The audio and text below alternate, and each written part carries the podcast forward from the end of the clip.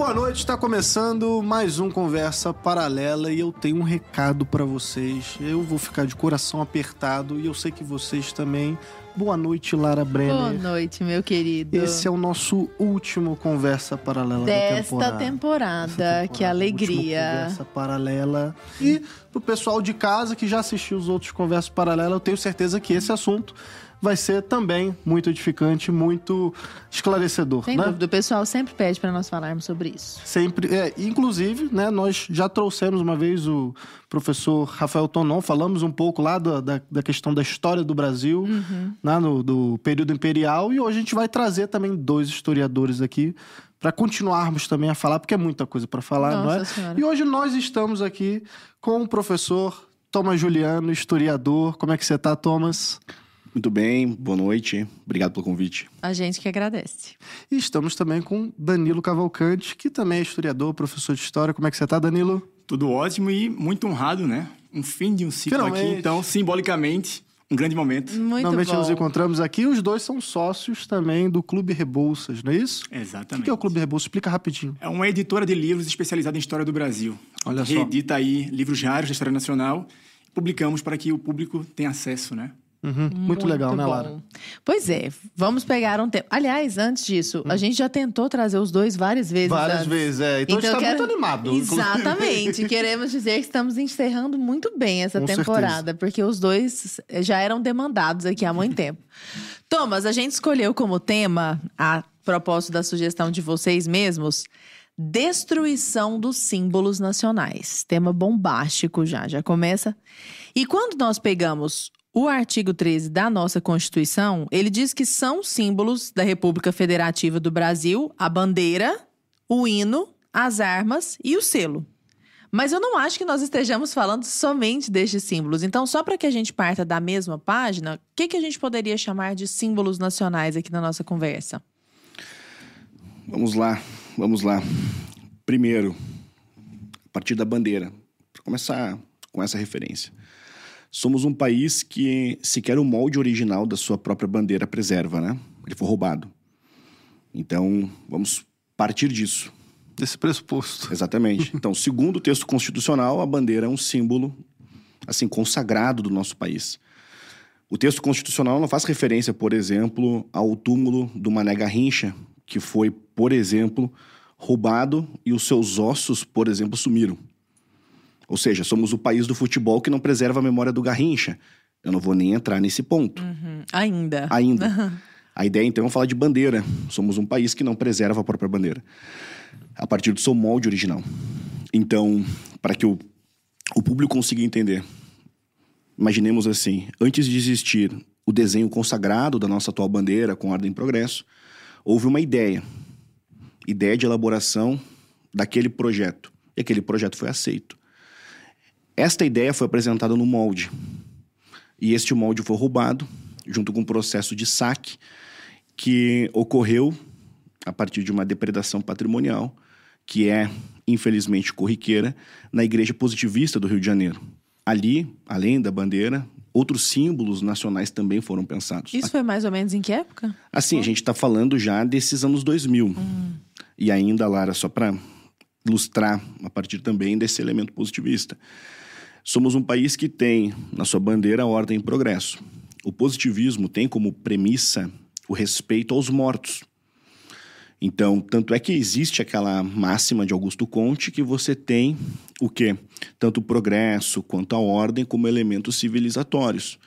O João Camilo de Oliveira Torres chega a chamar o Augusto Conte de conservador justamente porque o Conte trabalhava com a ideia de democracia dos mortos, um diálogo contínuo com a tradição, com os antepassados. É claro que a perspectiva de Conte é diferente, por exemplo, da perspectiva de outros intelectuais. Mas vejam, somos um país que temos ordem e progresso na bandeira, somos um país, portanto, simbolicamente positivista, que não preserva túmulos, patrimônios, etc, etc, e a nossa bandeira. Estátuas, museus também. Ah, e aí vamos. Nosso, nosso principal museu foi incinerado. A gente poderia partir disso também. Em 2018, vocês lembram, nosso principal museu veio abaixo. E aí o pessoal diz assim, né, ah, vai ser reconstruído. Aí eu costumo fazer a comparação, né? Tá certo, eu pego, eu dou um tiro de 12 na sua cara. Aí eu costuro a sua cara. Ah, reconstruir a sua cara. É a mesma cara? Não é. não. Então tem um museu, o museu foi incinerado, milhões, milhões de bens foram destruídos, irrecuperáveis. E aí você chama aquilo ali de restauração. Não, não é restauração. No mínimo, você faz uma nova fachada, alguma adaptação, etc. Mas não é o mesmo museu. É. E esse é o símbolo nacional, talvez o principal, que já começa muito mal, né, né, Danilo? O que mais que nós poderíamos chamar de símbolos nacionais nesse contexto do nosso papo de hoje? Eu diria que qualquer tipo de representação que remeta a uma certa identidade e coesão nacional, né? Quando você olha para um país, você entende que existe o elemento do território, existe o elemento da nação e do país, que é, digamos, uma amálgama entre as duas coisas e outras questões culturais propriamente ditas. Então, quando a gente olha para o Brasil, a gente primeiro tem que perceber o seguinte: estamos falando de um país que, historicamente, ele tem passado por um processo de erosão de identidade nacional. Ou seja, vamos olhar aqui, por exemplo, para o nascimento da nossa república. O que é que nós vamos ver? Vamos ver, já desde aquele ponto ali, uma série de problemas de um grupo, que a gente pode até conversar um pouco mais sobre isso aqui, né? Na verdade, de grupos que vão tentar moldar uma nova nação. E já naquele início, vamos ver uma série de problemas. Por exemplo, a gente nunca para para pensar, a partir do ensino de história da escola, que quando a- o golpe foi deflagrado, né? E no dia seguinte, espera-se que um novo país vá surgir, qual foi o hino que os republicanos tocaram nas ruas? Não foi o hino brasileiro. Foi o hino da a Marselhesa, né? o hino da Revolução Francesa. Então a gente percebe que aqueles grupos que queriam construir um novo país sequer respeitavam essa ideia de novo país que estavam tentando construir.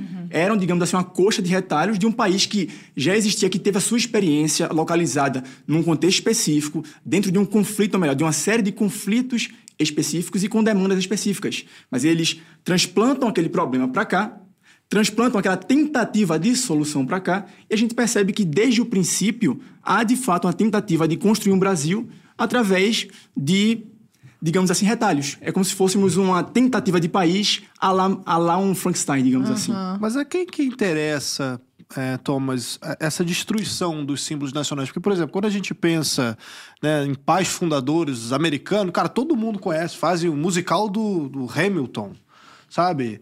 Fazem. to- todo mundo sabe quem foi o George Washington, todo mundo sabe da sua história. E aqui, cara, os nossos pais fundadores, eles são relegados, ninguém conhece direito a sua história. Você pega as próprias notas né, de dinheiro é tudo bicho, não tem uma figura humana. Por que, que isso acontece e a quem interessa isso? Vamos lá. Então, parte do ponto que o Danilo já pontuou aqui, né? Imaginemos assim história nacional. 1500, o descobrimento. O que, que significa descobrimento? Capistrano de Abreu ensina que descobrimento é um movimento. Ou seja, não é necessariamente quem chega primeiro. Descobrimento é uma ação efetiva de um processo civilizatório empreendido por Portugal. Então ele diz: há discussão sobre quem chega primeiro no que hoje nós chamamos de Brasil. Todavia, quem empreendeu de fato um processo civilizatório foi Portugal. Perspectiva de Capistrano de Abreu, num trabalho que tem exatamente esse nome, Descobrimento do Brasil. Bem, em 1822, a independência do país.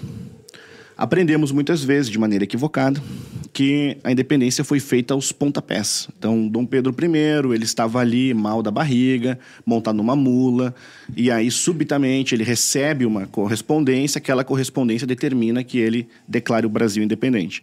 Ignora-se o dia do fico, ignora-se, de fato, toda a construção acerca, por exemplo, do que leva o Brasil a se definir independente. Um exemplo, o Antônio Carlos, que era irmão do José Bonifácio, ele foi a Portugal para defender os interesses do chamado Partido Brasileiro. E em Portugal ele era chamado de macaco.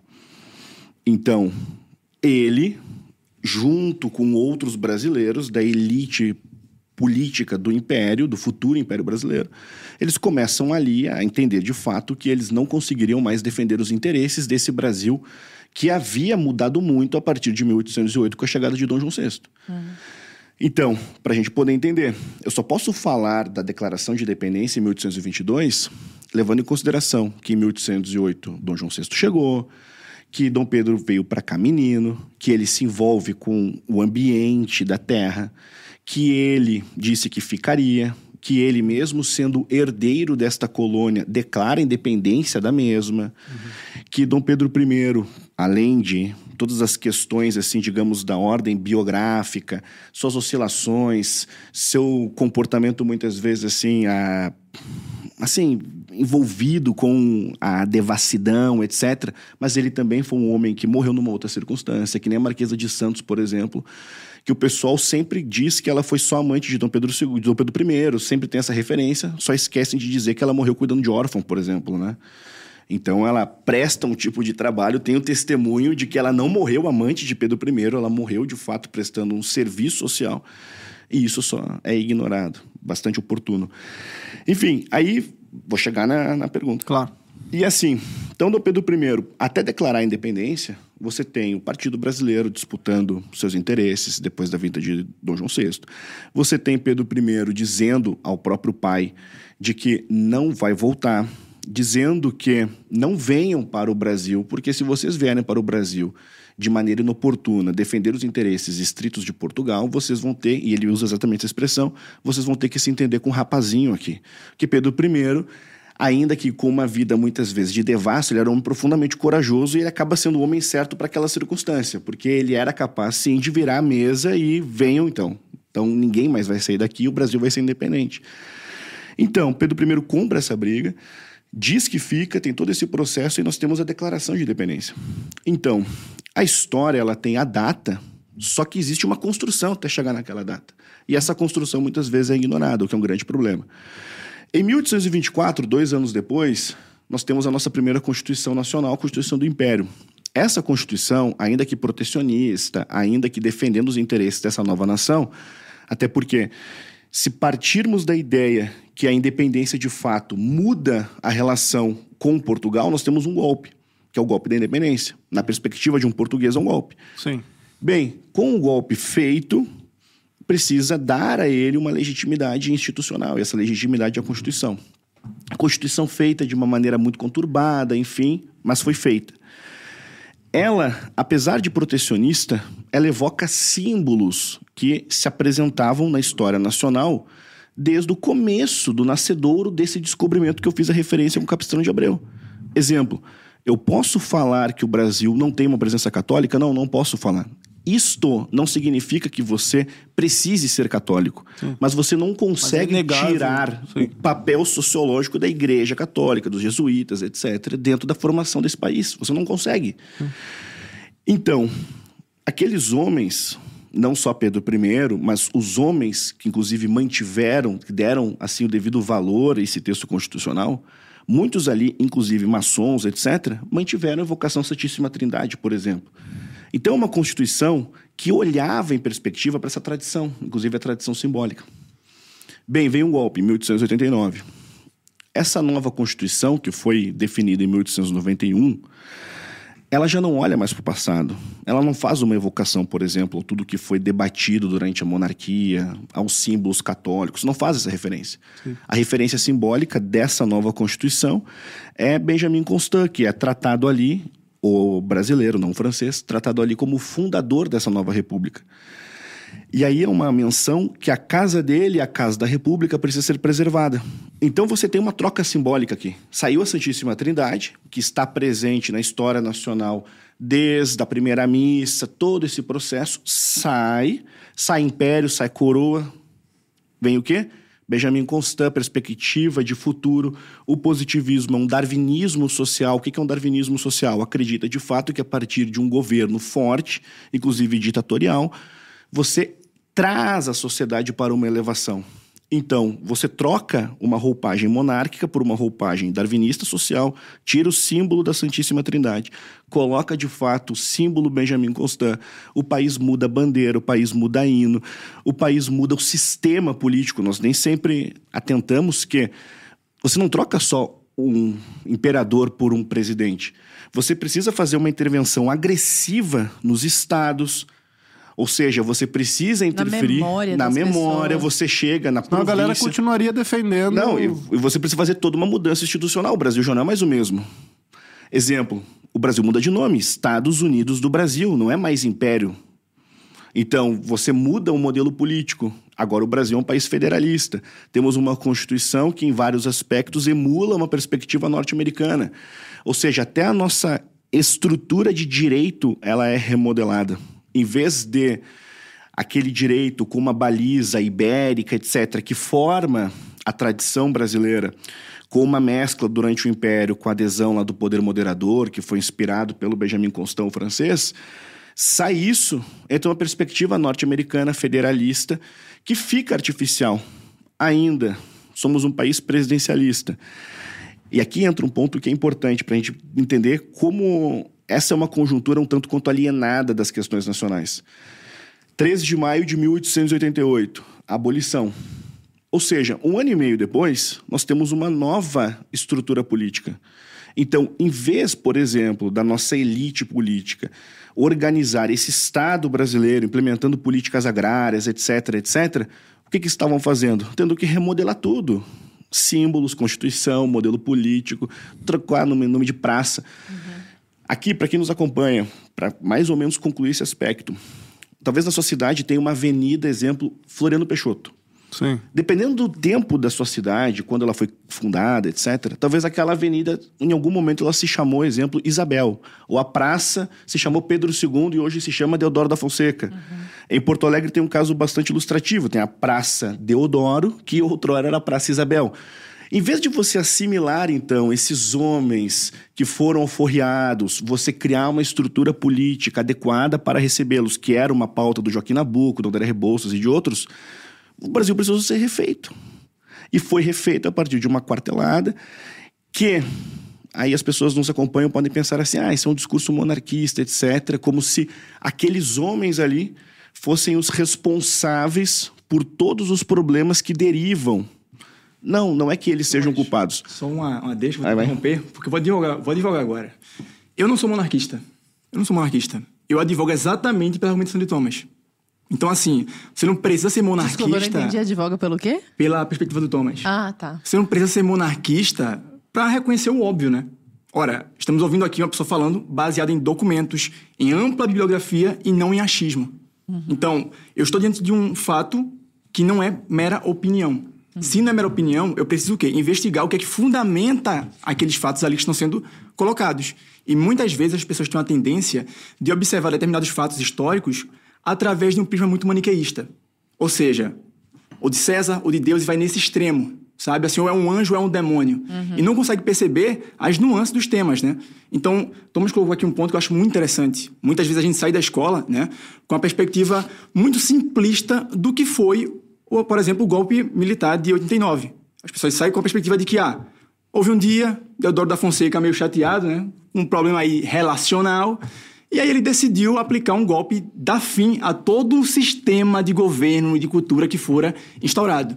Então, assim, tudo isso que Thomas colocou, só para quem talvez tenha algum tipo de divergência, diga, tá vendo aí, ó, isso aí é panfletagem monarquista. Hum. Eu não sou monarquista e concordo com a perspectiva que o Thomas colocou. É, e ainda, assim, 1889. Se fosse a nossa única ruptura, uhum. né, vá lá. Em alguma medida, nós preservaríamos, por exemplo, esse Brasil da chamada República Velha que é um título já pejorativo e que eu já o coloco para mostrar que o Brasil sofreu uma nova ruptura. Porque em 1930, quem chegou ao poder? Getúlio Vargas. E Getúlio Vargas, que foi o maior ditador da nossa história, fica no poder durante 15 anos. É chamado de pai dos pobres, né? Pai dos pobres. Uhum. Fica no poder numa ditadura civil-militar. Então, 15 anos no poder. E ele chama a partir de 1937, esse novo Estado político de Estado Novo. Uhum. Então, se aqui é o Estado Novo, aquilo ali é República Velha. É. Velharia. E aí começa-se a dizer que outrora República do Café com Leite, que é um título equivocado, não era Café com Leite, isso é uma besteira. Enfim, depois eu posso comprovar o porquê. Aprende isso e a gente na aprende escola, na escola, sim, a gente aprende muita coisa na escola. e aí, aí acontece. E aí, nessa perspectiva, Getúlio sai em 45. E aí nós temos um novo Brasil, que eu costumo dizer que é o Brasil da Constituição de 46 até 1964. Porque, para complexificar os processos, no meio desse caminho, o Getúlio volta ao poder depois da presença do Dutra, morre tragicamente no seu suicídio, entra no lugar dele, depois de circunstâncias ali, café filho, etc., vem o Juscelino Kubitschek, e o Brasil se complexifica mais. Por quê? Brasília. Ou seja, no meio de todo um caos nós ainda tivemos uma mudança de capital. Aí, depois de Juscelino, vem o Jânio Quadros, que não ficou sequer um ano no poder e renuncia. O vice tem que assumir. O vice é o João Goulart. O João Goulart não consegue de fato assumir, fica numa situação complexa, etc., que culmina no golpe de 64. Aí, de 64, nós vamos até 1985, que é o chamado período ali, o período da ditadura, o período militar, civil, militar, enfim. 85, o início da chamada redemocratização. Uhum. 85, 88 com a Constituição, uma espécie de novo Brasil. Que, na minha perspectiva, vai até 2002 com a eleição do Lula. E hoje nós vivemos o Brasil da era Lula. Tanto é que a própria dicotomia Bolsonaro-Lula é uma outra perspectiva, não a perspectiva, assim, exemplo, do que se ilustrava enquanto debate por homens como Ulisses Guimarães, entre outros. Ou seja, já é uma nova roupagem dessa nossa atual república. Ou seja, o Brasil está sempre tentando se despir do que veio antes. Isso. Né? Ele, não, não, ele não incorpora aquilo que aconteceu como parte da sua história. Ele quer ficar livre e quer apagar, né? Isso mesmo. E qual que é o problema, o Danilo, de nós tentarmos toda vez apagar aquilo que veio antes de nós. Apagar os símbolos, apagar a identidade, apagar a história. O que, que, que tem? Qual que é o problema se o novo é tão melhor? É, acho que primeiro a gente pode olhar para os problemas e depois olhar para as causas, né? A gente vive num país em que, por exemplo, apenas 5% da população sai do ensino médio com os requisitos básicos em matemática. Uhum. A gente vive num país em que pelo menos 11 milhões de pessoas sequer irão conseguir ler a thumbnail desse vídeo aqui, dessa transmissão. 11 milhões de pessoas sequer conseguiram ler o título ou o tema da nossa conversa aqui. Uhum. A gente vive num país que, pelo menos numa perspectiva bem otimista, porque eu não confio tanto assim nessa última que saiu do IBGE, pelo menos 20 milhões de pessoas são analfabetas funcionais, analfabetas funcionais, mas essa somatória desses 11 milhões aí temos pelo menos umas 40 milhões de pessoas que sequer conseguem ler, escrever ou pelo menos entender o que estão lendo ou o que estão escrevendo. Só parênteses a título de curiosidade, em termos de dificuldade com a linguagem, em algum nível, maior ou menor, 88% Pronto, ou seja, ainda é pior isso a gente não tá nem falando de esgoto, encanado. Isso, isso, é, isso, isso, isso, nem entramos ainda. Isso só repetir. É, 100 milhões de pessoas no nosso país não tem saneamento básico pleno. É. Exato. Então nem entramos ainda nesses termos, tá? É só para criar um cenário educacional. Ou seja, como é que nós vamos falar de memória num país que sequer, primeiro, sabe o que é memória, segundo, que muitas vezes não tem nem acesso a essa memória que ele precisa, em alguma medida, reverenciar. Porque, só pelo que o Thomas colocou aqui, nós, nós vemos que o Brasil é um país que sofre com uma série de rupturas. Uhum. E não são rupturas bobas, temporais e passageiras que simplesmente acontecem e para ali. Não. Algumas rupturas, elas ecoam no tempo. Óbvio que, quando a República surge, existe uma tentativa já desde o princípio, né, para apagar aquele passado monárquico e que, mais uma vez, vale salientar, não era algo coeso e homogêneo. Né? A gente vai ver ali, por exemplo, é, republicanos de linhagem francesa, de linhagem americana, de linhagem positivista e por aí vai. Não vou entrar nesse, nesses termos aqui agora. A gente vai para frente, tem ali o Estado Novo com Vargas, na verdade já tem um golpe de 30, tem um golpe de 37, Vargas sai em 45, enfim, vem 64 depois, ainda que seja antecedido ali pelo governo de Vargas também, vem o período de redemocratização e a gente poderia continuar aqui seguindo com uma série de rupturas institucionais que ocorreram no nosso país. Fato é que, diante disso, como é que uma população que, primeiro, sequer tem os recursos básicos para poder estudar e se aprofundar no objeto de estudo, como é que essa população vai conseguir refletir sobre questões maiores? Como, por exemplo, como é que nós chegamos aqui? Uhum. Como é que uma pessoa que sequer sabe escrever o próprio nome, ou sequer consegue pegar um texto, uma simples redação, a gente trabalha na internet, a gente sabe como é escrever um texto e muitas vezes as pessoas é não conseguem interpretar uma linha, uhum. né? Não sabe usar uma vírgula, enfim. Então, como é que essas pessoas elas vão ter, naquele momento, a capacidade de refletir sobre questões maiores? Uhum. Então, trazendo agora para a questão né, propriamente dita, quando a gente olha, muitas vezes, como é, como é construído o ensino de história nas escolas, nos pré-vestibulares, nas universidades do nosso país. Eu não sei quem é que está assistindo aqui a gente agora, né? Mas eu tenho certeza que eu vou fazer aqui agora uma espécie de mãe de Ná, uhum. né? Um adivinho. Eu tenho certeza que muitos de vocês tiveram um tipo de professor que envergonharia qualquer comediante da Praça Nossa, do Zorro Total, que tratam a história do Brasil de maneira muito achincalhadora.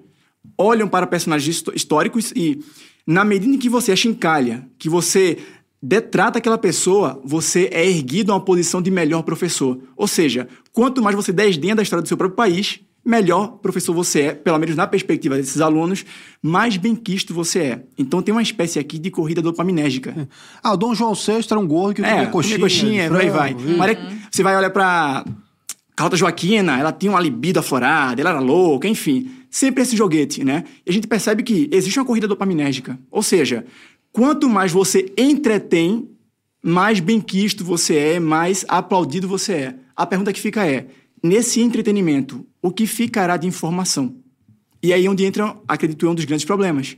Por quê? Porque você é ensinado a olhar para a história do seu próprio país, para a memória que te trouxe até aqui, com um desdém. E você é ensinado muitas vezes a olhar para a história de outros países e dizer, nossa, a história americana, veja, houve uma guerra civil lá. Nossa, a eles francesa, lutaram. então. A francesa, meu Deus, é assim, ó, é o paraíso na Terra, né? Quase aquele cartaz do Testemunho de Jeová, né? Você tá lá alisando um tigre, uma onça. Por aí vai. a- Passando Pois a é. mão na, na juba do tigre. Exatamente. do- do- então, assim, esse apagar da memória, ele, além de ter uma finalidade, né, a- que vai muitas vezes servir a quem está no poder naquele momento, mas há sim também uma linha de continuidade. Ou seja, na medida em que eu apago o passado, na medida em que eu faço com que você esqueça as suas origens, as suas raízes, eu te prendo ao presente. Ou seja, eu te prendo num presentismo. Uma pessoa que está completamente deslocada, certo? Do passado e também do futuro. A tua perspectiva não é olhar para frente nem para trás, é olhar para o teu próprio umbigo. Tu fica com um torcicolo moral de tanto só olhar para cá. E como é que você vai olhar para frente? Qual perspectiva você vai ter? Então, isso em alguma medida termina influenciando, por exemplo, o fato de que a cada dois ou quatro anos parece que as pessoas têm um estalo assim. Da noite pro dia, ah, existe um país e eu preciso lutar por ele. Tem aquela frase, né, Danilo, que é quem controla o passado controla o futuro. E quem controla o presente controla o passado, né? Exatamente. Então, além da retórica que é verdadeira, né, a gente sabe que de fato se configura na realidade. As pessoas muitas vezes elas entram nessa vida de rebanho, né, essa vida de massa mesmo. E quando eu digo massa, é no sentido de fato etimológico do termo, ou seja, homogêneo, né, onde você vai sendo moldado por cada nova onda que aparece. Então é a notícia do dia que aparece, é uma declaração do presidente, do vereador, do governador, enfim. Então você é sempre levado pela manchete do dia. E mais uma vez, vivemos num país em que as pessoas sequer conseguem ler uma manchete. É. Quem Agora- dirá um livro? A gente começou falando de símbolos nacionais e foi citada a questão da bandeira, né? Eu vou tentar ref- reformular a minha argumentação aqui, que a gente vê, né? Num, num Brasil recente, né? A bandeira do Brasil, ela foi alçada a um símbolo patriota de direita, assim, vamos... Um, um- um candidato ali, o Bolsonaro, né? não sei se cooptou, pegou para si aquele símbolo, né? E que está, foi utilizado, assim como a camisa do Brasil também, utilizado como a direita brasileira utilizando esse símbolo, né? A esquerda, por um lado, falou que o Bolsonaro raptou esse símbolo para ela, para ele, né? Mas aí, por exemplo, é, um comunista como o Aldo Rebelo chegou e falou: não, não foi assim. Na real, a bandeira do Brasil estava jogada lá no chão, ele só foi lá e pegou. Será que assim é, é um símbolo que deveria ser visto pelos dois lados ali, né? Um símbolo nacional, não deveria ser, sei lá, de direita ou de esquerda. E será que a esquerda acaba utilizando os interesses aí do partido e, acima da, da pátria? Ela enxerga o partido como algo superior à própria pátria? Como é que funciona um pouco essa questão dos símbolos nesse caso aí, Thomas? Vamos lá. Não sei se eu me fiz entender. Não, eu entendi, eu entendi bem. E assim, no que se refere à memória dos socialistas históricos, eu e Danilo fizemos mais, por exemplo, por Evaristo de Moraes, do que a esquerda brasileira fez nos últimos 80 anos, no que se refere à sua memória.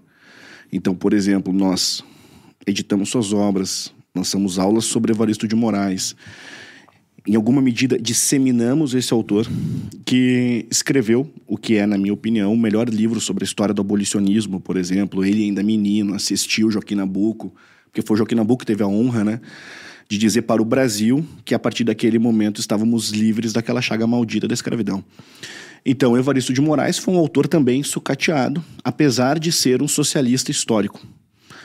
Isso sempre me causou espécie, porque ele, socialista histórico, negro, assistiu o 13 de maio, foi um republicano ainda moço, foi de fato um nome importante no processo da história do direito no Brasil. Ele defendeu Dilermando de Assis, que matou Euclides da Cunha, só para a gente poder ter um parâmetro, defendeu os revoltosos da Chibata, ajudou no desenvolvimento da Revolução de 30, ajudou no golpe do Vargas, foi ali um, assistente do Lindolfo Collor. Ou seja, este nome com essa biografia tão expressiva foi esquecido. Tanto é que, por exemplo, o seu túmulo é mais um depredado. Então, partindo da ideia, do lugar de fala, que eu posso dizer que fazemos mais pela memória de um socialista histórico uhum. do que, por exemplo, muitos militantes de esquerda fazem, eu digo: primeiro, a bandeira do Brasil é um símbolo artificial. É um símbolo artificial. E por que ela é artificial? Primeiro, que ela prega de fato uma ideia de futuro, um tipo de darwinismo social, que eu fiz referência, esse elemento positivista, etc. E isto não dialoga com a realidade nacional. Então, por exemplo, Vamos sair aqui nas ruas e vamos perguntar o que é o positivismo. A pessoa vai dizer good vibes, aqui, ó, like, sei lá, joinha, sei lá, vai dizer alguma coisa. Remeter assim, positivo. Ah, eu não sou negativista. vai dizer alguma coisa assim. Sanguíneo. Ah, eu sou, eu sou. Ah, não tô num bom momento. Vai fazer alguma, um comentário assim. Ou seja, primeiro lugar que o símbolo em si tem uma frase e esta frase não se relaciona com a memória nacional. Dois, as cores. As cores. Assim, é comum as pessoas aprenderem na escola que é o verde da mata, amarelo do azul ouro, do céu. azul do céu, enfim, tá. Que já é uma deturpação da própria total, bandeira total, imperial, né? Total. Dos, dos Bragança e dos Habsburgo. Total. Aí, avancemos. Um país positivista deveria preservar a memória material. Somos um país, além de simbolicamente positivista, o nosso modelo político é presidencialista. O túmulo de Deodoro da Fonseca, há bem pouco tempo, roubaram uma escultura do túmulo de mais ou menos 300, 400 quilos de bronze. E não fica numa área, digamos assim, dentro do cemitério do Caju, por exemplo. Não, fica ali no começo da região, final do centro ali do Rio de Janeiro, começo do, do, da Glória, naquela região que é movimentada ali, Aterro do Flamengo, fica mais ou menos por aquela área. Roubaram 300, 400 quilos de bronze, mais ou menos 19, 20 horas, como se fosse, sei lá, uma carteira em Copacabana, assim. Então, é um nível de bestialidade. Ou seja, somos um país presidencialista que não preserva a memória do seu primeiro presidente. Isso por si só já é um problema simbólico. Dois, somos um país que, nas referências a túmulos, os exemplos estão aí aos montes. Você mesmo fez um movimento muito bacana para recuperar o de Machado de Assis. E foi recuperado. Foi? E foi recuperado. Eu, eu, sempre me lembro do óculos lá do... Que, Drummond? Do, do, Drummond. Toda hora some o óculos do Toda Drummond. Toda hora some. o, túmulo, o túmulo de Machado é mais uma referência que poderíamos colocar aqui. Então, nosso principal escritor, etc., pelo menos referenciado assim por muitos, fundador da Academia Brasileira de Letras, o seu túmulo dentro do mausoléu da academia, faltando letras, com infiltração, etc. Eu precisei fazer de fato um movimento, um movimento intenso, e o túmulo hoje, pelo menos, está com todas as letras. E eu visitei o mausoléu há mais ou menos sete meses. Eu fui no enterro da um querida privado, assim, histórica. Assim, você com seus Isso, alunos. Botando pressão. Sim. Pressão. Como eu brinco, né? Trincheira, né? Uhum. Então, para cima, sangue porrada. Então, um movimento de muita pressão e eu tenho, de fato, assim, um, um grupo de pessoas que realmente se engaja e a partir desse engajamento foi possível uma pressão pública onde eu disse, inclusive, que eu pago. Eu só não quero viver num país que não consegue preservar sequer o túmulo do seu principal romancista. Isso para mim é um problema. Eu não quero olhar para as minhas filhas e dizer assim, olha, eu vivo esta realidade hostil e eu não fiz nada diante disso. Bem, e aí vamos chegar nessa, nessa complexidade Loucura. da bandeira contemporânea. Sim. A bandeira, ela foi incorporada em outros momentos. O Getúlio Vargas, por exemplo, fazia as manifestações assim de um tipo de fascismo brasileira com símbolos nacionais, fazia a ideia, por exemplo, do movimento dos caras pintadas, aí você vai encontrar nesse movimento, assim como o movimento anterior das diretas já, os caras pintadas com referência ao impeachment do Collor, e o das diretas já, tentando pedir de fato não só o fim do regime militar, mas também já uma nova constituição, um tipo de arejamento político. A bandeira brasileira aparecia nessas movimentações, ainda que os caras pintadas com toda meio uma vocação de luto, enfim. Beleza. Ou seja, a bandeira brasileira, ela era tratada a partir de momentos como um símbolo que você tira, por exemplo, ali do roupeiro, uhum. tira a poeira e agora vamos para a rua que nós precisamos de alguma mobilização. O que, que aconteceu é que mais recentemente, a partir de 2002, e isso aí é documento, é registro é, fotográfico, na posse do Lula, por exemplo, você não encontra praticamente uma bandeira ali verde e amarela, você encontra muita bandeira do MST, tudo é meio vermelho, uhum. enfim. Então, gradativamente, um outro setor que nem sempre é bem quisto pela mídia mainstream, pelos ambientes assim que tem muitas vezes assim o predomínio da fala, essa questão toda, começou a se apropriar da bandeira e começou de fato a defender um tipo de discurso que não era mais a partir, digamos assim, daquela mobilização civil permitida. Isso gera um tipo de incômodo. Ou seja, pensar num caso, Ulisses Guimarães. Ulisses Guimarães, talvez tenha aprendido que foi um herói. Um herói. Bom, as pessoas só esquecem que Ulisses Guimarães, ele apoiou o golpe de 64. Dois, ele foi eleitor do Castelo Branco. Três, ele negociou com Costa e Silva, que é o presidente do AI-5. Quatro, ele chegou a dizer para o Costa e Silva assim, ó, Costa e Silva, não deixa o exército fazer o AI-5, deixa o parlamento civil fazer. Ou seja, ele queria censurar. Uhum. Cinco, entregou lista de pessoas que ele, que ele queria de fato que saíssem da política brasileira. Aí nós temos a Constituição de 88. Aí ele aparece lá, cinicamente, e diz, né? Está promulgada aqui o documento e tal, o texto da liberdade, um discurso, assim, histórico, muitos conhecem. Então, Ulisses Guimarães é um exemplo de um tipo de símbolo artificial. Conveniente. Conveniente. Então, naquele momento, em 88, ok. Agora a bandeira brasileira ela aparece, é o símbolo nome, nacional. inclusive, é o Salão Nobre da Câmara. Exatamente, assim como o Tancredo Neves, que foi ministro do Getúlio Vargas, Getúlio Vargas, o nosso pior ditador. Tancredo Neves dá nome ao panteão dos heróis da pátria brasileira. Que, inclusive, quando eu gravei a última cruzada, lá em 2017, naquele momento, nomes históricos não estavam incorporados ali. Ou seja, de 2017 para cá, alguns nomes foram incluídos, mas até 2017 você ainda encontrava uma defasagem. Por exemplo, Brizola estava ali, enquanto outros nomes não estavam. Então, e o nome é Tancredo Neves. Então, para poder, assim, que é uma, uma uhum. colcha, Sim. Getúlio incorporava de fato os símbolos nacionais, verde, amarelo, etc., só que um discurso de personalismo político. Quando o Getúlio vai sair, aí tem outras pessoas que vão se apropriar dessa bandeira uma manifestação permitida. E você tem esse jogo. O Médici vai fazer, de fato, o uso, inclusive, do canarinho da seleção brasileira na Copa de 70, essa questão toda, que é uma Copa transmitida em cores. Então, assim, o mundo vê o canarinho. Então, por isso a imagem da seleção brasileira vestindo, de fato, o amarelo é tão significativa. Bem, o tempo avança e o Ulisses Guimarães.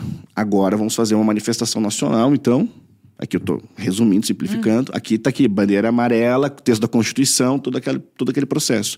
Ah, vamos tirar o colo. Tá certo, agora uma manifestação permitida, etc. O que, que vai acontecer? Em 2014, nós temos um acirramento político, Aécio e Dilma. A Dilma ganha já com um eleitorado hostil. Sim. E a partir daquele momento, de uma maneira muito gradativa, a bandeira começou a ser incorporada. Já era o. A culpa não é minha, eu votei e, no Aécio. E aí começa aquele movimento massa de pão. Quanto mais bate, cresce. E aí já começa aquela associação. Camiseta da seleção brasileira é coisa de coxinha. Ah, tá, nossa tá, bandeira jamais será vermelha. A nossa bandeira. E aí você começa toda uma disputa em cima disso e uma apropriação. Sim. Porque os símbolos, eles também. Eles ocupam uma área de guerra semântica. Eles ocupam esse tipo de processo. Hum. O Danilo estava pontuando aqui a questão da linguagem, como as pessoas não, não conseguem sequer entender um enunciado, uma manchete. Aí o Eric Wegelin diz, né? Olha, sem linguagem nós já temos de fato a evidência que estamos na barbárie. Uhum. Ou seja, existe uma guerra semântica que se estrutura na linguagem, que se estrutura nos símbolos, e tudo isso é território de disputa. Se a gente for entrar no mérito, o Getúlio Vargas, ele construiu a avenida e deu o nome que é Presidente Vargas. Uhum. Então, a política brasileira republicana ela também é muito patrimonialista, ela é muito personalista. O patrimonialismo, para quem nos acompanha, é essa confusão entre o público e o privado. E que as pessoas muitas vezes legitimam quando aquela confusão é feita por um político que ela gosta. Então, se o Bolsonaro grita imbrochável, tudo bem, sem problema nenhum. A pessoa não para e pensa, não, tem um decoro, ele é o presidente, etc. Precisaria ter uma separação entre o que é público, o que é do Estado, é o discurso do 7 de setembro. A pessoa não enxerga assim. Quando o Lula vai lá e viaja com a esbanja e faz toda aquela função, o que acontece? Ah, não, tudo bem, pode. Ou seja, o próprio eleitorado brasileiro, enquanto massa, ele também entra nessa disputa de uhum. semântica, associação de símbolos, incorporação, e a gente tem esse tipo de drama. E aí o papo vai longe. Dramático. É dramático. Ô, Danilo, você é professor de história, você vê essa realidade muito de perto. Os seus alunos, com certeza, não aprendem desse jeito stand-up comedy que você comentou, eles aprendem direito. Você acha que esse menino que entende a história do Brasil, eu não vou nem falar assim, os pormenores, os porque isso, acho que talvez se incorpore no decorrer da vida dele, quanto mais ele estuda e tudo mais. Mas se ele aprende a coisa do jeito certo, do jeito que efetivamente foi, você acha que ele tem mais capacidade de resistir a esse tipo de comportamento? Porque ele vai ter mais discernimento crítico? É, a gente precisa olhar para a seguinte perspectiva, né? Primeiro, muitas vezes você sai da escola sem entender que o Brasil também é seu. Uhum. Por exemplo, o Theodore Dalrymple, ele fala muito no contexto britânico, né? Sobre as regiões suburbanas e de classe média, média baixa, que realmente vivem e convivem com a pobreza, em que os jovens eles crescem num ambiente imerso com pichação, com patrimônios públicos depredados e tudo mais, e isso reflete em alguma medida aquele declínio moral. Thomas posicionou aqui. Por exemplo, você quer saber o status civilizacional de um povo? Olhe como é que esse povo trata os mortos. Quer saber como esse povo é de fato civilizado ou não? Olhe como esse povo enxerga a memória do seu país olhe para como ele enxerga os patrimônios do seu país. Então essa criança, ela tende, né, na medida em que a história que é ensinada para ela distancia-se desse Brasil de fato concreto, quando eu digo concreto é, só que um parênteses até um pouco talvez delongado. Quando eu digo esse, esse Brasil concreto, não é necessariamente você buscar uma história verdadeira. Uhum. Porque esses momentos, digamos assim, de muita crise, traz gente, digamos assim, que tenta se aproveitar de ambas as partes. Uhum. Tem de um lado o professor, que ele achincalha tudo, e tem do outro lado o picareta, que tenta forjar uma espécie de história verdadeira, ou seja, ele percebe que existe um problema ali de fato concreto, você não, não teve acesso a uma história que de fato olhe para o teu país de maneira assim, olha, vamos olhar de maneira justa aqui. Tem esses problemas, tem essas virtudes. Não. Ele se aproveita dos problemas e diz: Olha, eu vou te mostrar o outro lado e só o outro lado. Então eu não consigo, por exemplo, olhar para a figura do Marechal Deodoro e dizer: Não, eu discordo que o Marechal aqui deixando o anacronismo de lado, obviamente, eu discordo aqui do golpe. Eu acredito que foi uma atitude equivocada, errada, enfim. Mas eu posso olhar para o Marechal e dizer, olha, ele lutou na Guerra do Paraguai. Então esse Marechal, ele tem algo aqui que eu posso absorver enquanto testemunho de vida. Uhum. E tomou um tiro na bacia durante a Guerra do Paraguai e o general Osório, que é para mim o maior militar da nossa história, disse em solenidade: "Só estou vivo graças a Deodoro da Fonseca, aplaudam Deodoro, porque a homenagem era o Osório e o Osório disse: não, Deodoro, levante-se. A homenagem é a ele. Olha. Exatamente. Então, tem essas pessoas que se aproveitam dessa crise para vender uma história também que é irreal. Então, se a gente tá falando que aqui, olha, esse professor que é chincalha, que transforma tudo num episódio de The Office, que transforma tudo numa zorra total, esse professor é um irresponsável, é desonesto, é desleal com seus alunos, ele está desrespeitando a sua vocação, por outro lado, esse professor que promete uma história verdadeira, ele está sendo tão irresponsável e desonesto quanto. E eu diria até que mais irresponsável, porque aqui ele está lidando com emoções muitas vezes de pais que estão de fato preocupados com a educação de seus filhos, que percebem e reconhecem que muitas vezes o ensino escolar é cheio de debilidades e aí procuram muitas vezes no espaço da internet ou enfim algum curso específico esse professor para ajudar na instrução do filho, né? Feito esse parênteses aqui, a gente volta então para a questão do ensino na escola. Como eu estou dizendo, as crianças elas crescem entendendo que esse Brasil não é delas. Uhum. Então, o fato desse Brasil não ser meu, o que é que me cria? Um distanciamento. Então, quando eu passo na rua e olho para uma estátua, é só mais uma estátua. Uhum. Quando eu passo por uma rua e olho para uma placa, é só mais uma placa. Só uma praça. Existe um distanciamento. Então, por exemplo, o túmulo de Machado está faltando uma letra. Vou dar aqui um exemplo. Aquilo dói em mim. Aquilo dói em Thomas. Por que isso dói na gente? Existe um convívio com o Brasil, uma imersão de Brasil. A gente conversa com Machado como se ele de fato estivesse vivo. E ele está vivo nos textos que ele deixou, na obra gigantesca que ele deixou. Então a gente olha para aquilo como um Brasil pulsante, um Brasil vivo. Essas pessoas olham para, por exemplo, o túmulo e dizem: ah, passado. Quem vive de passado é museu. Há esse distanciamento. Uhum. E quando há um distanciamento, esse distanciamento ele simboliza exatamente o que a gente olha, por exemplo, na política do nosso país.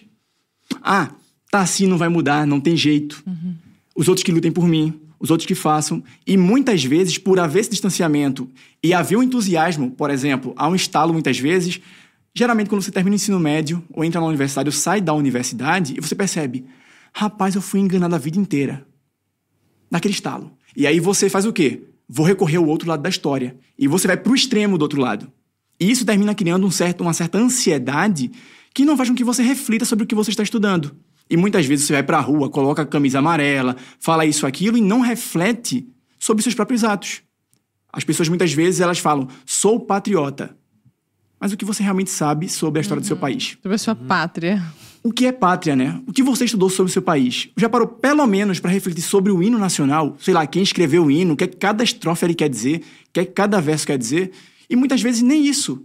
Mas mais vale você ir para a rede social, postar uma foto, colocar uma hashtag, receber uma marcação aqui e acolá. Por quê? Porque nesses momentos de profunda cisão e crise civilizacional, a tendência maior é que as pessoas se atomizem, se dividam em guetos que muitas vezes só olharão para o outro lado como outro lado. Uhum. E aí, sendo outro lado, você desumaniza.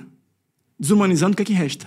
É. Isso que você está falando é muito interessante, Danilo, porque puxando agora o gancho do patriotismo, né? A gente viu recentemente, né? Em janeiro ali e tal, né?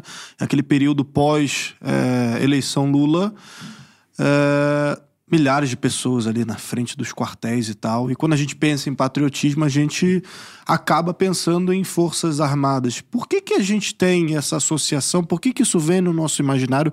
Qual que é de fato o papel então das forças armadas? E por que que esses mesmos ditos patriotas, tal, tal, camisa do Brasil, foram lá, esperam, estavam esperando que algo acontecesse? Nada aconteceu e se frustraram Será que o que? A história se repetindo? Será que são pessoas que não sabem, então, o que, que é um patriotismo? O que, que, o que, que são as Forças Armadas? Como é que chegou nisso aí e deu aquele confusão toda? Vamos lá, Thomas. Sim. Você quer muita coisa também pra falar. Nossa, nossa senhora. mil, nossa. Não sei eu sei. É, eu, não, eu, já, eu, não, é eu escuto e eu vou pensando assim, ó, deixa eu começar a elaborar aqui, ó, como é que eu consigo... seis horas para falar. Ah, com certeza. Mas, Literalmente assim, a conversa paralela. Não, eu só quero dizer, porque essa história é muito boa, que existe uma lenda aqui no Brasil Paralelo. Não, não é achava... mais uma lenda. Né? É, eu ia falar agora, eu achava que era uma lenda, mas eu acabei de ver que é verdade.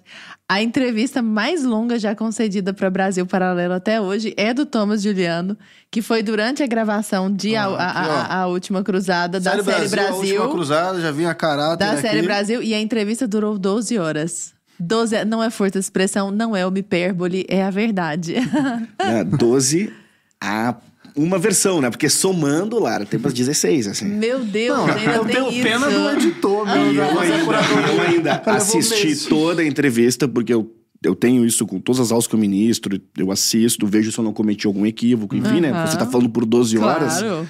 E tudo de memória, sem esquema nem nada, então naturalmente você é humano, pode ter cometido ali alguma algum, alguma falha, enfim. Você sempre assiste sempre, coisas? todas as aulas Agora eu não entendi por que você faz lives que se apagam e você não pode. é, porque muitas vezes também por isso que eu consegui também, além do volume de trabalho, ainda assistir lives, é. etc, né? Maravilha. Aí acontece, eu assisti e mandava, o Lucas, o Felipe tiveram trabalho com isso. Ah. Exemplo, né? Ah, na nona hora, segundo dois, eu não gostei do jeito que eu bocejei. Ah, Mas... não, ainda tinha isso. Mas assim, detalhes, assim, ó, segundos, assim. Eles devem ter o um e-mail ainda salvo, ainda ah, mandando a descrição. Até hoje. então, Tem que moldurar aqui. Não, aí, assim, primeiro, aí, para complementar minha resposta anterior, que tem conexão com essa, com essa indagação. O Bolsonaro, ele representa uma continuidade na apropriação do símbolo brasileiro pelo menos na minha perspectiva, que é de um elemento florianista. Ou seja, a partir de Floriano Peixoto tem uma assimilação na forma como a bandeira brasileira, os símbolos nacionais são utilizados. E isto tem continuidades, rupturas. Exemplo, Médici, em alguma medida, atualiza essa perspectiva florianista. Da mesma forma, Costa e Silva, antes de Médici. Aí nós temos o Bolsonaro, em algum nível, reavivando isso. O eleitorado, assim, não todo, evidentemente, até porque muitas vezes se vota no país por exclusão. Uhum. Quando eu digo eleitorado, eu falo aquele que, se o Bolsonaro disputasse contra a própria mãe, vota no Bolsonaro. Uhum. Então, existe esse eleitor que gostaria, por exemplo, que o Bolsonaro fosse como os eleitores ali, os adeptos de Floriano Peixoto queriam, que ele fosse o ditador que o Augusto Conte defendia. Que é o sujeito que, a partir dessa sua moral, tem as condições de elevar o povo brasileiro a um tipo de aperfeiçoamento de costumes. Uhum. Isto surge, por exemplo, com Floriano Peixoto, com uma base muito bem denunciada pelo próprio Lima Barreto, que é essa base florianista. Ou seja, o personalismo político na nossa república ele se consagra com Floriano Peixoto. É o messianismo. O né? messianismo de linha mais, digamos assim, moral. Uhum. É diferente do tipo de eleitor que gostaria que o Lula representasse uma ditadura. A perspectiva vai numa outra linha. Não é uma linha, muitas vezes, atrelada a um tipo de moralização da sociedade. Muitas vezes é de fragmentação dessa moral. Então, uma outra ideia amplia enquanto a outra tensiona. Bem, nesse sentido, então, com Florando Peixoto, evolucionismo, darwinismo social, contismo, isso se atualiza. Getúlio Vargas, em algum nível, ele era defendido por segmentos positivistas, inclusive por representar essa ditadura, até porque ele foi leitor, aluno, discípulo, enfim, de Júlio de Castilhos, que foi o que hoje nós chamamos de governador do Rio Grande do Sul, que foi um padrinho político do Borges de Medeiros, que foi governador do Rio Grande do Sul por alguns anos. Júlio de Castilhos, inclusive, ele organiza uma constituição positivista no Rio Grande do Sul. E o Getúlio bebeu dessa fonte. Então, o Getúlio também acreditava nesse darwinismo social moralizador. Uhum. Beleza. Então, nós temos uma associação desses símbolos a partir da ideia de que aquele homem pode moralizar a sociedade. Ponto. Aí, nova linha. O exército se confunde com isso a partir, por exemplo, de que falar do exército é falar da nossa gênese republicana. Nós não temos como fugir. O que, que, seria uma gênese republicana? Sem o exército, nós não teríamos o golpe do 15 de novembro. Sem Deodoro da Fonseca, sem Floriano Peixoto, o golpe não aconteceria. O Deodoro, ele não era monarquista. Isso é um equívoco que muitos dizem. Ele era um sujeito que tinha, sim, um apreço pessoal por Dom Pedro II. Mas ele não era um advogado de algum sistema político. Não era uma pauta que ele se preocupava.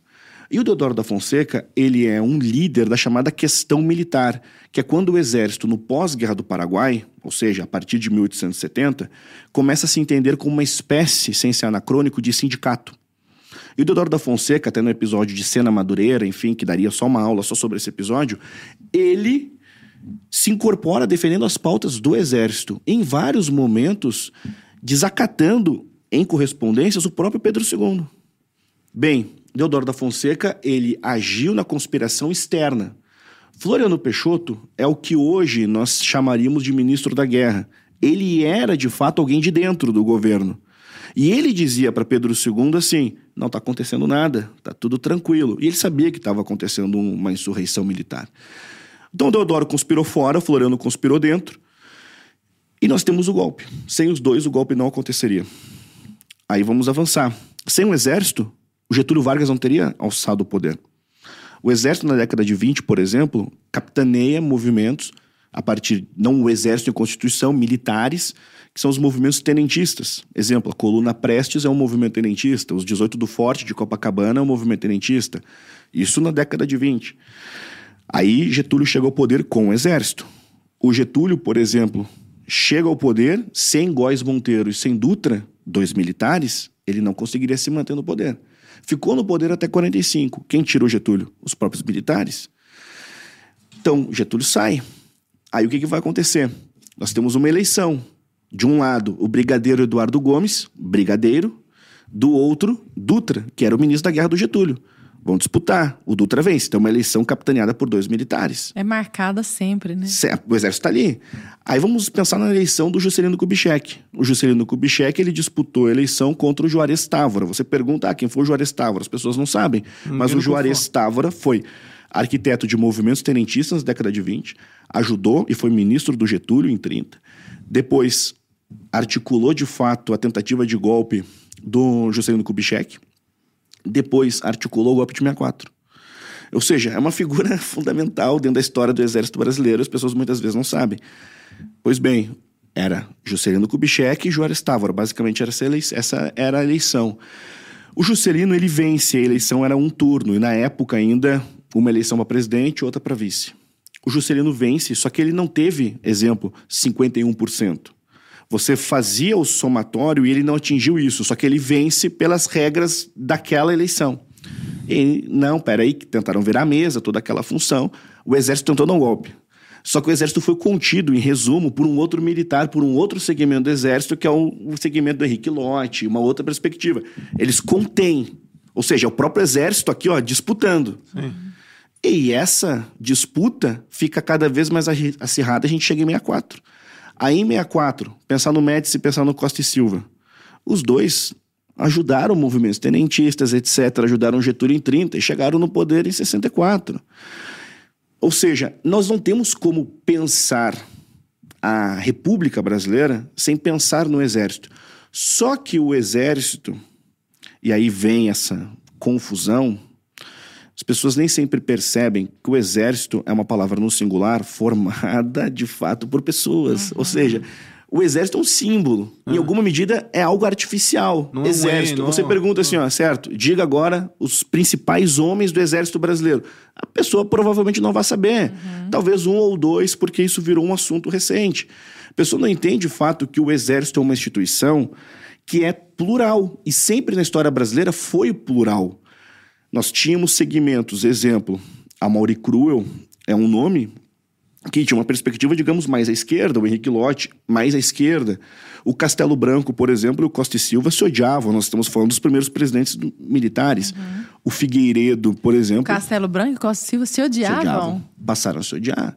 Mas que é um caso, fofocas aqui dos nossos presidentes. Fofocas agora. Fofocas. Fofocas um históricas. Exemplo. o Médici morreu. O presidente Médici morre Aí, o filho dele, o Roberto Médici, proibiu o presidente Figueiredo de cumprimentar a mãe, a Sila Médici. Porque o Figueiredo era odiado pela família Médici. Caramba! Ou seja, o Costa e Silva, que foi o articulador, ele tinha dificuldades de relacionamento com o Mourão Filho. O Mourão Filho que ajudou no movimento do golpe de 64, é o mesmo que inventou o chamado Plano Cohen, que foi o que legitimou o Estado Novo em 37.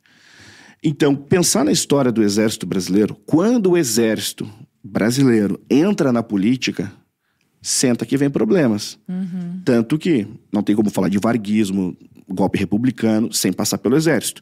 Eu costumo dizer isso em aula. Quando falamos do nosso Exército enquanto Exército, na Segunda Guerra Mundial, nossos pracinhas, um exemplo, aquele símbolo da cobra fumando. Uhum. Por que a cobra fuma? Basicamente, o exército brasileiro era chamado assim de que era um exército sucateado, etc. E as pessoas diziam, e a imprensa replicava isso, era mais fácil uma cobra fumar do que, estou contando bem em resumo, o Brasil ter um papel digno na guerra. E o Brasil teve. E mais do que isso, nós estamos falando de militares, assim, com antifragilidade no talo. Uhum. Eles pegaram aquele símbolo, ah, é? A cobra então fumou. tá bom. Uhum. E chegavam a rabiscar nos canhões e tudo, a cobra vai fumar. E nós temos fotos com esses registros. São militares, de fato, que entregaram muito para o nosso país. Porque espirituosos também. Muito. E foram, bem ou mal, lutar pela liberdade da Europa que em alguma medida era a liberdade também do Brasil, mas não era uma guerra que o Brasil de fato vivia no território. Eles saíram daqui e foram para a Itália. Uhum. O Castelo Branco, um exemplo, que assim articula o golpe de 64 ao lado de outros, é um herói militar. De fato, atuou nesse contexto da Segunda Guerra Mundial. Assim como na Guerra do Paraguai. Uhum. As passagens durante a Guerra do Paraguai do nosso exército são passagens maravilhosas. Vamos estudar, por exemplo, uma batalha de Riachuelo. Vamos estudar, por exemplo, o que o Pedro Américo representou na Batalha do Havaí.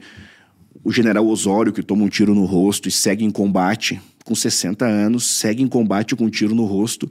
E ele era criticado porque ele tinha 60 anos, era um dos líderes e lutava como um soldado, porque ele dizia: Eu não mando um soldado meu fazer uma coisa que eu não faça primeiro.